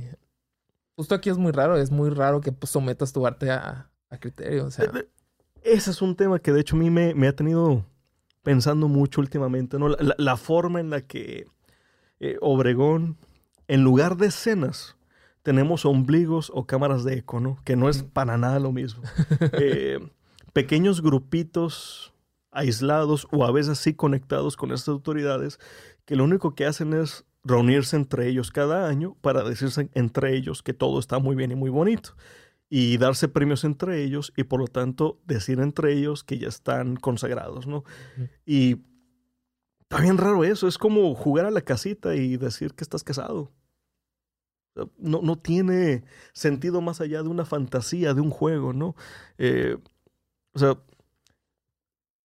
a muy pocas personas de aquí, de, de nuestro municipio, yo las he visto salir a exponer o por lo menos someter su obra a otros jurados, a otros museos. Adquirir otras experiencias, compartir otras visiones críticas y regresar acá y nutrir las cosas. Y como toda nutrición, a veces puede ser incómodo, pero te va a hacer crecer, ¿no? Y, y- y no, le tenemos un miedo gigantesco a ello. Pocas y pocos los veo entrando a, a convocatorias, los veo este, tratando de mover su obra realmente por otros lados, que no sean, que no sean bazares de arte, que ahí sí eh, admiten la obra que sea porque simplemente es una venta, ¿no? Que su mérito tiene, Sí, sí, sí. pe- pero no es la labor de la que yo estoy hablando. Yo estoy hablando de realmente, ok, ¿sabes qué? Eh, aspirar a ciertas bienales, a ciertas convocatorias, a ciertos beneficios, que necesariamente va a hacer que tu obra sea evaluada por un comité, un jurado u otros artistas que de pronto te van a decir, oye, pero ¿por qué así? ¿Y por qué todavía así? ¿Y por qué esto? ¿Y por qué no esto otro? Y se genera un diálogo muy rico, muy, muy rico. Mucha gente aquí le tiene miedo a eso le tiene mucho miedo a eso. Entonces, ¿qué es lo más sencillo? Pues lo más sencillo es hacer una especie de pantomima o, o simulacro de esas experiencias, pero nada más con personas locales que son tus amigas y que por lo tanto pues te van a dar un par de palmaditas en, en la espalda. Entonces, ¿qué sucede? Otra vez. ¿Qué sucede cuando estamos reciclando los mismos comentarios y las mismas personas y las mismas escenas cada año? Diste muchas vueltas, pero te quedaste en el mismo lugar. Y por lo tanto, ¿qué, qué novedad, con qué novedad contribuiste a la escena local? Pues con ninguna. Porque es volver a hacer las cosas como siempre se han hecho, volver a recibir los comentarios mismos que siempre has tenido y volver a, pues por lo tanto, a, a- a reafirmar posturas, porque pues aquí el ombligo del mundo, te, te- te lo ha comentado así, Ha- hay un, hubo un pensador, me parece que era polaco, Ryszard Kapuscinski, que, que- él tiene un concepto que a mí me, me fascina, me encanta, la mentalidad de aldea. ¿Qué, qué- qué dice él al- al respecto? Entre más pequeño sea el mundo de alguien, más grande ese alguien va a pensar que es su mundo. Porque es lo único que conoce. Voy a dar un ejemplo muy burdo, pero es real. Yo tenía un amigo en la prepa que él creía que la música, el género musical más escuchado en todo el mundo, era el corrido. Digo, sabemos que está bien raro, ¿no? Pero es que pues, no conocía nada más. Entonces, ese era todo su mundo. Y como era todo su mundo, pensaba que, ah, así debe de ser el resto del mundo. Entonces, ¿qué pasa? Es inversamente proporcional la mentalidad de la aldea. Entre más sales de tu aldea, más pequeño te das cuenta que era tu mundo original. Pero también al mismo tiempo, más puedes contribuir a la expansión de ese mundo original, sin que necesariamente esto signifique que ese mundo original va a dejar de existir. Obregón tiene un, una afección de mentalidad de aldea crónica a veces por momentos siento que es incurable fuera de ciertas personas y ciertos movimientos con los que me he encontrado. E, es increíble la forma en la que de pronto todavía continuamos, incluso raza joven, ¿eh? continuamos como que insistiendo en esas dinámicas, eh, ¿cómo decirlo? Autosatisfactoras de simplemente saber cómo exponer, cómo mostrar o cómo hacer las cosas, porque sabemos que nos van a decir todos que lo que hacemos está muy bien. O la versión actual de, eso, ¿no? Todos me van a dar like. De hecho, ya, yo ya lo he visto aquí. O sea, eh, creadores, creadoras, que yo les digo, ¿no? Un poquito de cura. O yo, o yo comento, eh, crean por convivir. Hacen obra por convivir. O sea, hacen obra y, adoptan ciertas posturas simplemente para figurar, para tener likes, para que la gente hable de ellos, pero no están haciendo una labor rigurosa que termine teniendo un impacto real en una escena creativa. ¿Por qué? Porque seguimos insistiendo en esta idea que el artista tiene que ser individualista, eh, desplazado y alejado de, de, un grupo social mucho más grande y mucho más complejo que, que esa misma persona, ¿no? Es eh, un poquito egocéntrico, un poquito narcisista esa idea. Me, me gusta mucho cómo lo comenta Brian Eno, este productor musical que también es un fantástico teórico de arte, ¿no? Eh, Brian Eno comenta que no le gusta la palabra genio, porque la palabra genio, ella es un genio, e, e, este, él es un genio. Te habla del individuo. Entonces él acuñó una nueva palabra que se llama escenio, el genio de la escena cómo todos somos geniales en tanto nos mantengamos juntos, pero al mismo tiempo nos cuestionemos juntos. Mm. un genio colectivo. Un genio colectivo, exactamente. O sea, esa es mi visión ideal de Obregón. Eso es lo que yo creo que puede suceder en Obregón. Eso lo he visto, aunque sea un poquito por separado, con ustedes, con otras personas. Pero digo, ¿por qué este podcast se llama Contralocal? ¿Por qué la contracultura se llama contracultura? Porque sigue siendo minoría. Si no sería la cultura hegemónica, justamente. Sí, sí. Entonces, eh, nos falta un montón por chambear. Nos falta un montón por, por hacer. Y nos falta también. ¿Qué hacemos? ¿Cuál es la teoría? ¿Qué hacemos? Ok. Incluso si no eres artista, hay algo muy particular que sí puedes hacer. Dejar de poner en pedestales a esas figuras públicas particulares que lo único que están haciendo de la labor artística sea un circo. Pero si, si como público uno no sabe que esta persona está haciendo eso. La gente no está obligada a saberlo. Pero quienes ya lo sepan, y si nos quedamos callados, pues estamos contribuyendo. Y suficientes personas lo saben como para empezarlo a señalar. Y otra vez, ustedes se acuerdan cuando estaban en primaria, secundaria, prepa, ¿no? ¿Te daba pena participar en clase? Bueno, a, Willy no, a Willy no. A mí sí. Me da un chingo de pena. ahora ya nadie me calla la boca, ¿no? Pero yo, yo no hablaba bien de, de, de amor. De hecho, tartamudeaba. Pero ¿qué pasaba? Alguien levantaba por primera vez la mano y ya los demás, las demás se empezaban a animar. Entonces, una persona que empieza a cuestionar en público, que era mi idea también que yo tenía desde, desde que regresé, ah, bueno, más personas se pueden empezar a sumar. Pero alguien tiene que empezar, alguien tiene que hacerlo.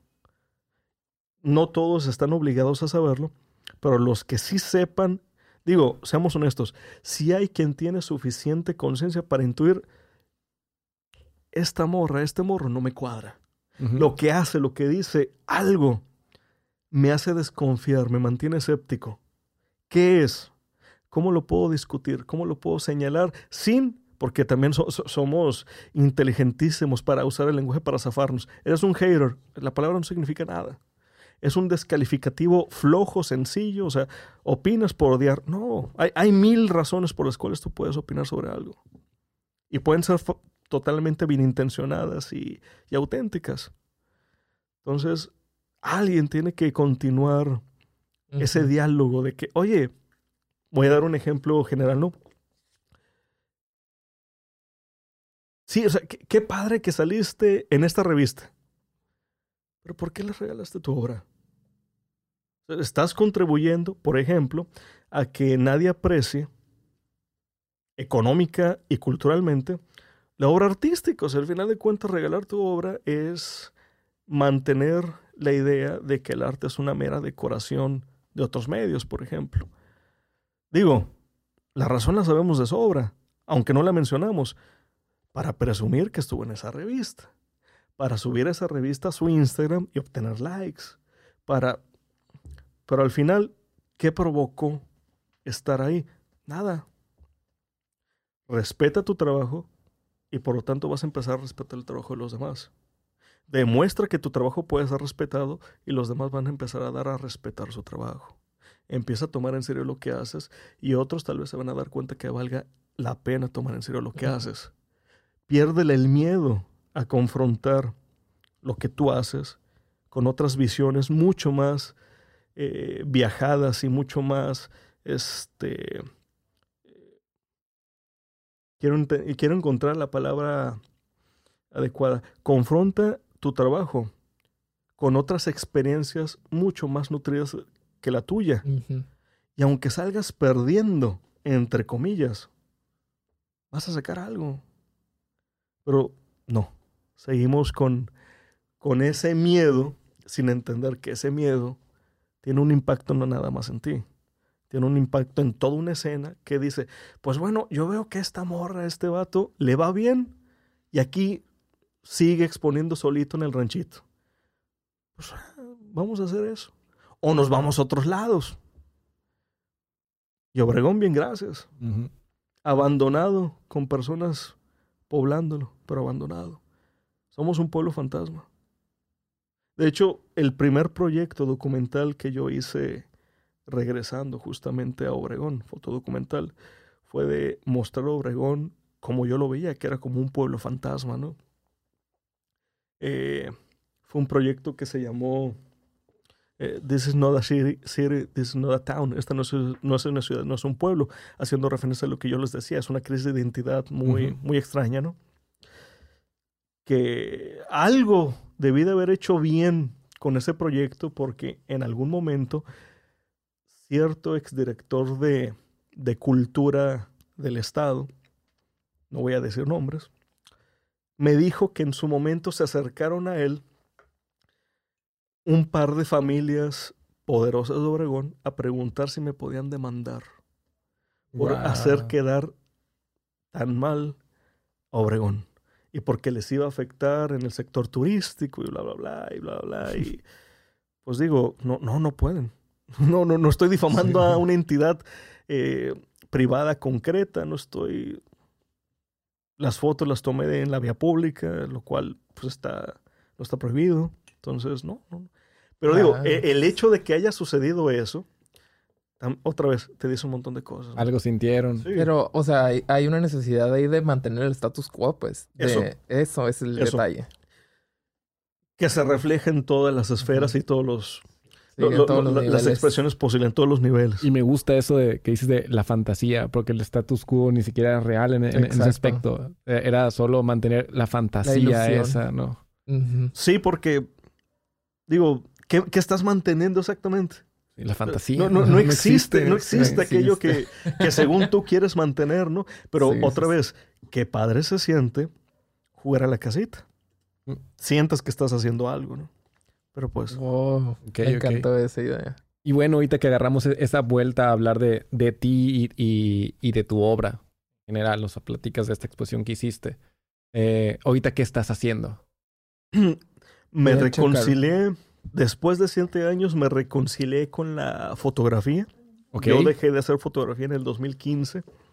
Eh, empecé a hacer primero sonido, luego video, luego incluso programación. De hecho, lo voy a seguir haciendo. Simplemente en ese momento no, no encontré cabida eh, para la fotografía. Y además porque yo ya estaba un poquito desilusionado de ciertas dinámicas en el mundo de la fotografía y... ¿En el local o en el mundo en general? Nacional. Nacional. Y, estatal y nacional. Y, por lo tanto, pues quise ver si podía hacer algo, podía abordar los temas que más a mí más me interesan desde otros medios, ¿no? Eh, creo que descubrí que, que, sí, que sí pude. Y ahora que ya adquirí esa distancia con la fotografía, quise volver a ella para ver ahora cómo podía pues aprovecharla para continuar esos temas de una forma que no fuera hacer lo mismo que yo había hecho en, otros tiempos, ¿no? Y, creo que me ha, que me ha funcionado. Creo que eh, la siento sobre todo más auténtica a lo que yo deseo, porque si, soy honesto, yo sí creo que por muchos años yo ya hacía fotografía para apelar a la aprobación y gusto de, personas muy específicas de la escena eh, nacional, lo cual no, no, es culpa de, no era culpa de ellos, era culpa completamente mía y, por lo tanto pues me, me, hartó, me hartó mucho esa, esa dinámica y pues me alejé de un paso atrás. Pero estoy haciendo otra vez eso, sigo haciendo videos, sigo haciendo audio. Eh, incluso yo creo que en, esta misma semana en la que se está grabando este, este episodio voy a terminar con una pieza que es un sitio de internet. Que digo, los sitios de internet como piezas de arte han existido desde los noventas, pero otra vez, Aquí es algo que todavía, ¿cómo que un sitio de internet? Una pieza de arte. Sí, es más, la primera pieza de arte de nuevos medios, o una de las primeras piezas de arte de nuevos medios, fue un sitio web donde un, artista, este, Olialialina, hablaba de pues, cómo su novio se fue a la guerra, ¿no? Y en una serie de hipervínculos y de frames y de cosas súper interesantes, una, una, pieza muy fuerte, muy, muy bella, ¿no? Y, ya existía. Entonces quiero ver cómo funciona a partir pues, de, este contexto, ¿no? Eh, y pues e, eso es lo que he estado haciendo. También eh, pues he dedicado mucho a tratar de divulgar y proteger la obra de otros artistas que tal vez esas piezas en particular no sean tan conocidas o reconocidas, por lo menos dentro de nuestro estado.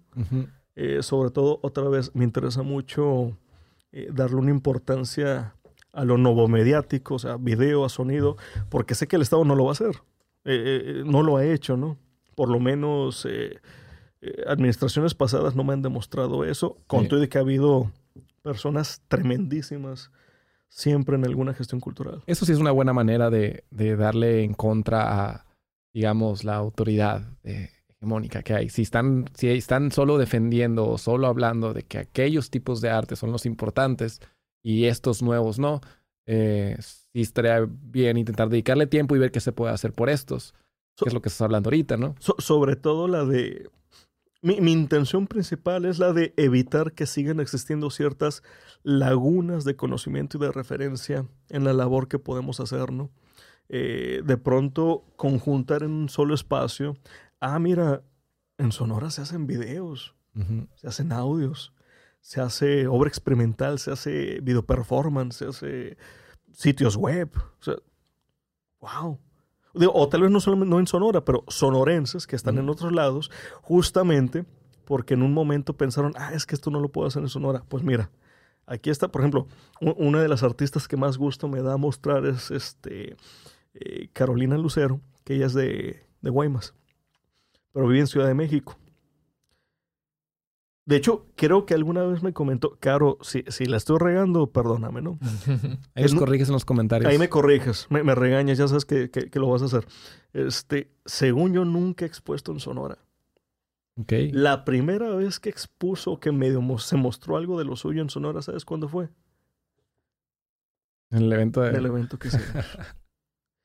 y, y- y estamos hablando de, de- de una persona tremendamente inteligente, tremendamente talentosa, que ha sabido utilizar el medio del Internet como un lienzo plástico, o no plástico, por favor editen eso, ¿no? Como, co- como un, lienzo creativo de, de- de formas tremendas. Entonces, hace unos días ella me está diciendo, oye, este, quiero exponer allá. Puta, pues sería maravilloso. O sea, ¿y por qué? Porque por fin está viendo que alguien en Sonora está apreciando y está pelando lo que ella está haciendo. Razón por la cual ella se fue, porque pensó que no iba a suceder así. Qué bueno, qué bueno que quiera volver. Mande, Qué bueno que quiera volver. aunque sea efímeramente, pero ¿sabes sí, qué? sí, sí. O sea, el problema no es que la gente se vaya. Que se vaya, porque cada quien va a tener su camino, Sí. pero que por lo menos de vez en cuando nos manden algo de vuelta, con lo cual esto se pueda alimentar y se pueda hacer más grande. Sin duda. Es súper, súper nutritivo irse. Sea, yo, a mí me cambió la vida, a ti te cambió la vida, tú me has platicado cómo te cambió la vida en su momento. Definitivamente. Eh, pero sí, como aportar un poquito para acá, ¿no? Que no, no nos dejen como Sí, que- desierto, literal. La, la gran diferencia entre irse y abandonar. Entonces, puedes irte. Si puedes, no abandones. Digo, ¿quién soy yo para exigirte que no abandones? Ujú. Pero si puedes, no abandones. Siempre va a haber algo que puedas regresar a cambio, porque para bien o para mal, los que salimos de aquí, pues es que Obregón nos creó y nos nutrió. Entonces, algo pudiéramos pagar de vuelta. Sí, sí. Y, y qué bello es escuchar esto de, de gente que está, que está afuera eh, diciendo eso de, ok, que tal vez sí quiero ir a exponer para allá. O, o los comentarios que escuchan en ciertos eventos, como en el de Arcades que, que se hizo de, wow, no me siento en Obregón. O, o qué, qué suave que están pasando ¿A- esas, experiencias acá. Sí, Qué padre. Sí, Qué pa- suave. pasa más de una vez por fiesta.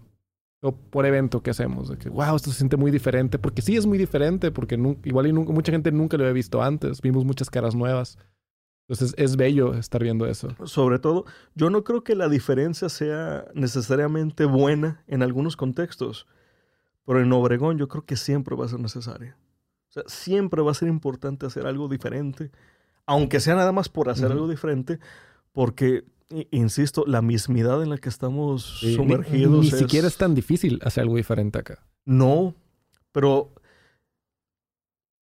¿quién te lo compra? O sea, en el Mm. sentido de quién te lo cree, quién, Sí, quién- sí, quién te lo apoya, quién... Y, y- y seamos honestos, es importante tener apoyo en el sentido de eh, empatía, entendimiento, reconocimiento por parte, aunque sea de un par de individuos perdidos en, en- en el éter, ¿no? Que más o menos te están siguiendo el rollo y te estén entendiendo. Es importante, ¿por qué? Porque siempre quieres dialogar, siempre quieres discutir, siempre qui- siempre quieres mostrar. O sea, no hay una sola artista, no hay un solo artista que no busque dialogar su obra, aunque muchos lo único que quieren es dialogarlo de la forma más Ujú. halagueña posible, ¿no? Pero pues bueno, no existe, no existe tal cual. Entonces, tal vez esa es otra cosa que, el público pudiera hacer. Tal vez no todos, no todas, entendiblemente, van a compartir eh, las sensibilidades estéticas de esas diferencias. Pero lo que pudiéramos es, y va a sonar muy raro esto que va a decir, lo que pudiéramos es apoyarlas incondicionalmente. No estoy, no comparto del todo lo que estás haciendo, pero creo que es importante. Es importante que exista. Lo apoyo. Aunque sea, lo voy a compartir en mi historia, en mi Instagram, en mi Facebook, en, en Twitter, en lo que tú quieras. ¿no? Aunque sea. O sea, pelarnos un poquito. Hacernos caso un poquito. Pues validar nuestra existencia, ¿no? Lo veo mucho en el medio de cómo eh, somos los mismos artistas de aquí somos bien renuentes a compartir trabajo de otros artistas. ¿Y por qué? Es lo que yo me pregunto, o sea, yo trato de ir en, en- en contra de eso porque creo que hay un sentimiento de competencia muy fuerte y muy latente aquí. O sea, extrañamente, a pesar de que estamos viviendo en un ecosistema mucho más pequeño, más reducido, sentimos como esa competencia de no puedo nutrir al otro porque va en contra de mí. Esa idea es, esencial que la, abordemos y la entendamos de otra forma, ¿no? Porque si algo me enseñó el vivir o exponer en otras latitudes, es que es una completa y total mentira que realmente estemos compitiendo la una con la otra, el uno con el otro, le une con la otra. es mentira. ¿Por qué? Siempre hay público para todos. No porque alguien sea seguidor de la fotografía de Abril, ya va a dejar de apreciar la fotografía de André o de Adolfo. es más, ya que lo digo así, suena bien estúpido, ¿verdad? Ok, entonces, ¿qué estamos realmente compitiendo? Siempre va a haber público para todos para todas, para todos, siempre. Siempre va a haber apertura, siempre y cuando mostremos, ¿no? O sea, va a haber espacio. O sea, ¿A quién realmente se le va a hacer a un lado si tú le das chance que alguien más participe? A nadie. Nunca ha sucedido así. Bueno, Qué contradicción tan grande que acabo de decir, ¿verdad? Después de media hora de estar hablando de la hegemonía. O sea, más bien, no tiene por qué suceder así. No tiene por qué. qué, curioso, ¿no? Justamente por el miedo que tiene la hegemonía a ser desplazada, terminó desplazando a nuevas posturas. Sí, sí, por creer incluso que puede ser desplazada. Porque estamos hablando de que no, no puede. Y, no, pues no, va a dejar de, existir. Eh, simplemente, eh, quienes me siguen en Instagram, las obras que más comparto yo son pinturas me encanta, hoy ya puedo decir, me encanta la pintura, bajo mis propios términos, pero me encanta la pintura. O sea, no, se hace menos expresiones más clásicas y oficializadas del arte. Simplemente se les pide convivir con otras, que yo creo que es una petición completamente razonable. Razonable. Y lo mismo pues, con cualquier labor, con cualquier escena. ¿eh? fotografía, moda, diseño. Y, y en verdad, en Obregón somos tóxicamente competitivos y es más, ignorantemente competitivos. Competimos y no sabemos por qué, no sabemos qué estamos ganando. por ejemplo, hace rato estábamos platicando, ¿no? Por decir que soy el mejor. ¿Según quién? ¿Qué determina? ¿Qué características objetivas debe de tener el mejor, la mejor en algo. Nadie te puede responder esa, esa pregunta, por lo menos no sin cierto cinismo, ¿no? Entonces, es. Pues e, e, es una pelea inútil. Y es un desgaste de energía y de tiempo que, que al final no beneficia a nadie. Y pues bueno, eh, es lo que yo veo que ahorita continúa sucediendo. No todo está mal. Celebro, insisto, celebro que, existen nuevas voces, celebro que incluso que han hecho cosas que yo nunca hubiera podido hacer, eh, si, si, soy honesto, eh, que, que, se han sabido encontrar y que se han sabido, se han sabido apoyar. Yo creo que eso necesariamente va a dar paso a que esa escena siga creciendo, que por lo tanto se integren nuevas voces, nuevas formas de ser, y pues bueno, este, agradezco eternamente que me tocó en vida presenciar eso aquí y poderme acoplar, ¿no? Y ser parte mm. hasta donde pueda ser parte. Sí, sí, sí, un, honor tenerte aquí. Gracias. Y, que nos cuentes todas, todas estas cosas. Este, seguro material puede haber mucho. Eh, que, ¿Cómo me gustaría haber venido con, con anécdotas más positivas y más esperanzadoras y más pero pues eh, por desgracia lo que nos tocó vivir, este, yo, yo, yo creo firmemente que, digo, Obregón puede tener muchos problemas y ustedes seguramente me, me corregirán al respecto, pero yo sí creo firmemente que la escena de las artes visuales, plásticas, contemporáneas, clásicas, lo que tú quieras, en Obregón es mucho más cerrada y mucho más hostil que otras escenas, la musical, la, la, la, la, profesional, la del diseño. Digo, no estoy diciendo que carecen sus escenas de ello, ¿no? Simplemente creo que me tocó lidiar con la más necia, con la más problemática. Hay algo que me gusta mucho lo que, de las cosas que estás haciendo tú ahorita, este, eh, específicamente de arcades. este, hay maneras en las que habías explicado tú la razón de ser de arcades que me habían gustado mucho, que me encantaría que la gente las escuchara. Eh, arcades, platíquenos, platícales a quienes estén escuchando. Bueno, por sus siglas es el Archivo de Resguardo y Conservación de las Artes Digitales del Estado de Sonora. Suena muy gubernamental, institucional, pero no. O sea, el staff de Arcades, el staff, staff completo de Arcades está aquí y ya.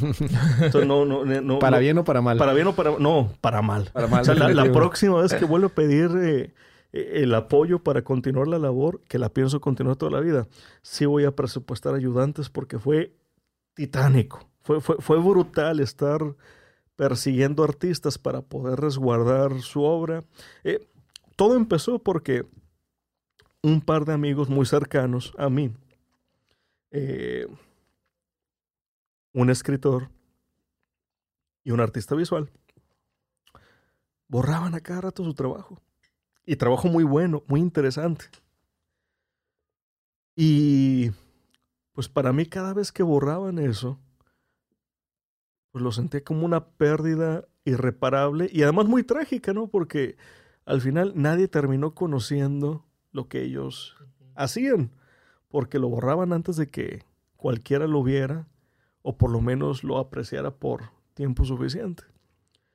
Entonces, a partir de esa anécdota, y de justamente ver cómo muchas expresiones artísticas no se conocieron o no se conocen por las generaciones actuales de, del Estado.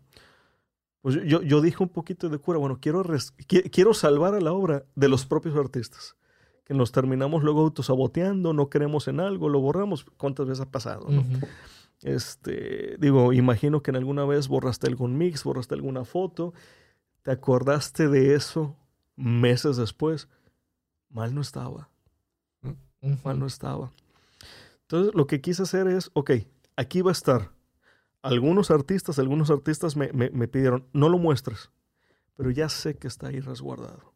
Ya sé que en algún momento que esas personas cambien de opinión, si cambian de opinión, se va a rescatar, como si nada hubiera sucedido. E, esa fue mi, mi intención inicial, ¿no? Ser una especie de arca, vaya, donde pudiera conservar lo más que se pudiera conservar para que después fuese útil o por lo menos que fuese un testigo de pues justamente nuevas cosas que se pueden hacer, más, bien no nuevas, cosas distintas que se puedan hacer aquí en el estado. Está bueno tener como referencia cosas que, que, han pasado, cuántas cosas nos habrán perdido del 2000 al 2021. ¿Cuándo lo empezaste?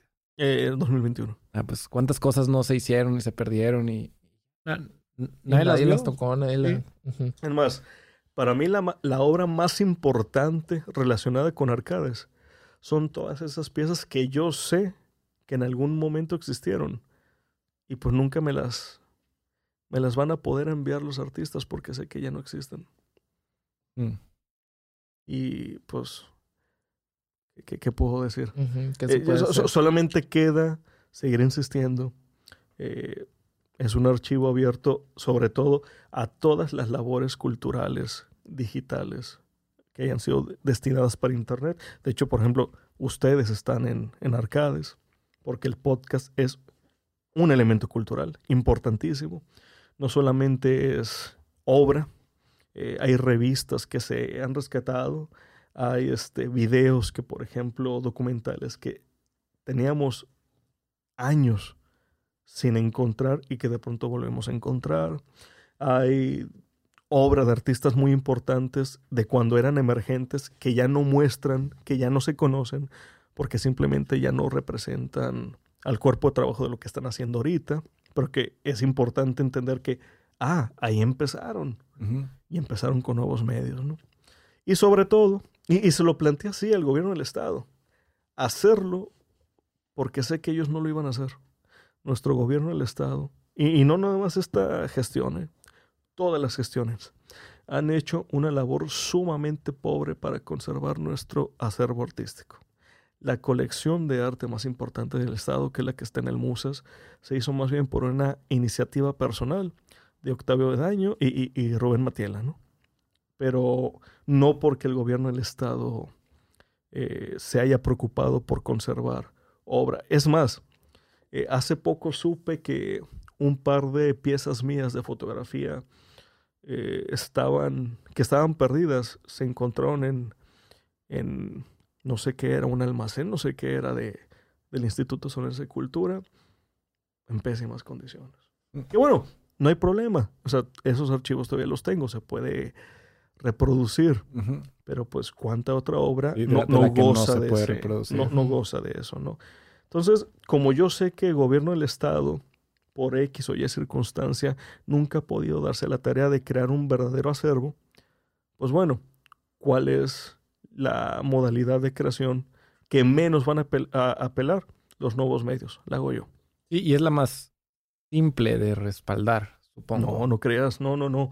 Eh, digo, obviamente no, no, no se enfrenta a problemas técnicos como temperatura, humedad, etcétera. Pero, por ejemplo. Una vez que lo resuelves, lo resuelves para miles de obras. Eso es verdad, eso es verdad.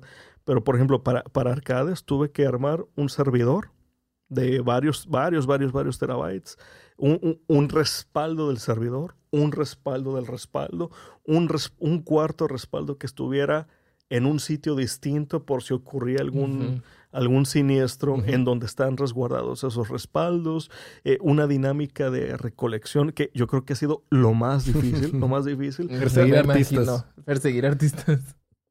Tú creyeras, o sea, cualquiera creyera que, que sería lo más sencillo o lo más obvio de que, oye, ¿quieres resguardar tu obra? Es gratuito y es vitalicio. No, pues sí. Primera semana, hey, tu obra. Segunda semana, tu obra. Tercera semana, tu obra. Digo, no voy a decir nombres, ¿no? Pero, por ejemplo, eh, vamos a, pensar que estamos hablando de alguien llamado Abril. Abril, el podcast. Abril, el podcast. Abril, el podcast. De hecho, me debes dos episodios del podcast. Entonces, hay, que, darle, acceso al Dropbox nomás para ah, que puedas cargarlo directo. Ha sido difícil. Digo, voy a ser sumamente honesto, ¿no? No tengo la energía que tenía hace 10 años. Eh, por fortuna, cada vez tengo más materias, más grupos, más eh, cuestiones en el trabajo y en la vida personal. Eh, y por lo tanto, a veces ha sido un poquito cansado dedicarme yo personalmente a esto. Yo creo y espero que después se sumen otras personas. Eh, me han comentado personas como tú su interés justamente en ayudar, en participar. Me interesa mucho porque justamente es otra vez eh, involucrar y construir una escena. Y ahora, una escena alrededor de la idea de que esas expresiones raras y contraculturales se deben de conservar, ¿no? Como si fuera un, artefacto extraño de una época eh, curiosa de nuestra historia artística, ¿no? E, en un futuro quisiera incluso expandir la idea, eh, quisiera cazar fanzines, por ejemplo, quisiera captar otros medios de expresión todavía mucho más puncosos, mucho más contraculturales, que es todavía más fácil que se hayan perdido, incluso aunque sean copias o cosas o, piezas que ya estén enmohecidas y maltratadas, tratar de restaurar lo más que se pueda y dejar una copia ahí. Eso se va a dar con el, tiempo. Yo solo no puedo con esa labor, pero el, el proyecto... Y además el proyecto concluyó de forma satisfactoria, ¿no? Entonces yo, yo pienso seguir pidiendo apoyos y beneficios. Incluso es algo que puede dar empleo a, personas de nuestro estado. Entonces, pues... Ojalá se pueda, ojalá se convirtiera en su propia institución, o sea, que fuera parte oficial de, yo espero que no. presupuesto. Yo espero que no. Yo espero que no, porque eso inevitablemente. Entra en el poder de la hegemonía. Deja tú. Eh, comprometería a ciertos intereses particulares mm. o políticos que, que, siempre van a existir en cualquier institución, ¿no? Yo creo que es importante que haya labores ciudadanas eh, autónomas que no correspondan a esos intereses, más que simplemente el se hace porque se tiene que hacer. Entonces, pues bueno. Definitivo. ¿Y qué le, qué le dirías a... Vamos a separarlo en dos esta vez. ¿Qué le dirías a estos, digamos, participantes de la escena? ¿Qué les recomendarías? ¿Cómo pueden ayudar? ¿Cómo, cómo pueden eh, intentar arreglar o hacer algo propositivo? Romper el ciclo vicioso. Sigan creando. Sigan creando, sigan compartiendo lo que hacen. eh, sean abiertos, tanto para recibir comentarios como para hacerlos. Sean auténticos. Entiendan que absolutamente lo que hagan no solamente les afecta a ustedes en particular, en individual, sino pues, a toda una escena que necesita justamente de esa participación. Salgan, vean el mundo, eh, muestren sus portafolios de trabajo a otros museos, a otras instituciones fuera del Estado, fuera del país incluso. Aprendan todo lo que puedan aprender, enriquezcanse, que no se les suba la cabeza. Realmente no, la farándula del arte, el, el, mundo del arte, o sea, no, no es esa situación glamurosa que siempre nos han pintado, es una labor como muchas otras pueden existir. Eh, traigan esos aprendizajes con toda la humildad que puedan tener, porque es muy valioso. No dejen de creérsela que no es lo mismo a que se les suba. Simplemente entiendan que lo que hacen es necesariamente importante porque es parte, pues, de toda esta red, ¿no? De toda esta uh -huh. generación y gama de creadoras y creadores que pudieran justamente contribuir a que por primera vez en los ciento y tantos años de existencia que tiene Obregón, podamos decir, o más bien podamos dejar de decir, que en Obregón no pasa nada. Eso es lo que podemos hacer.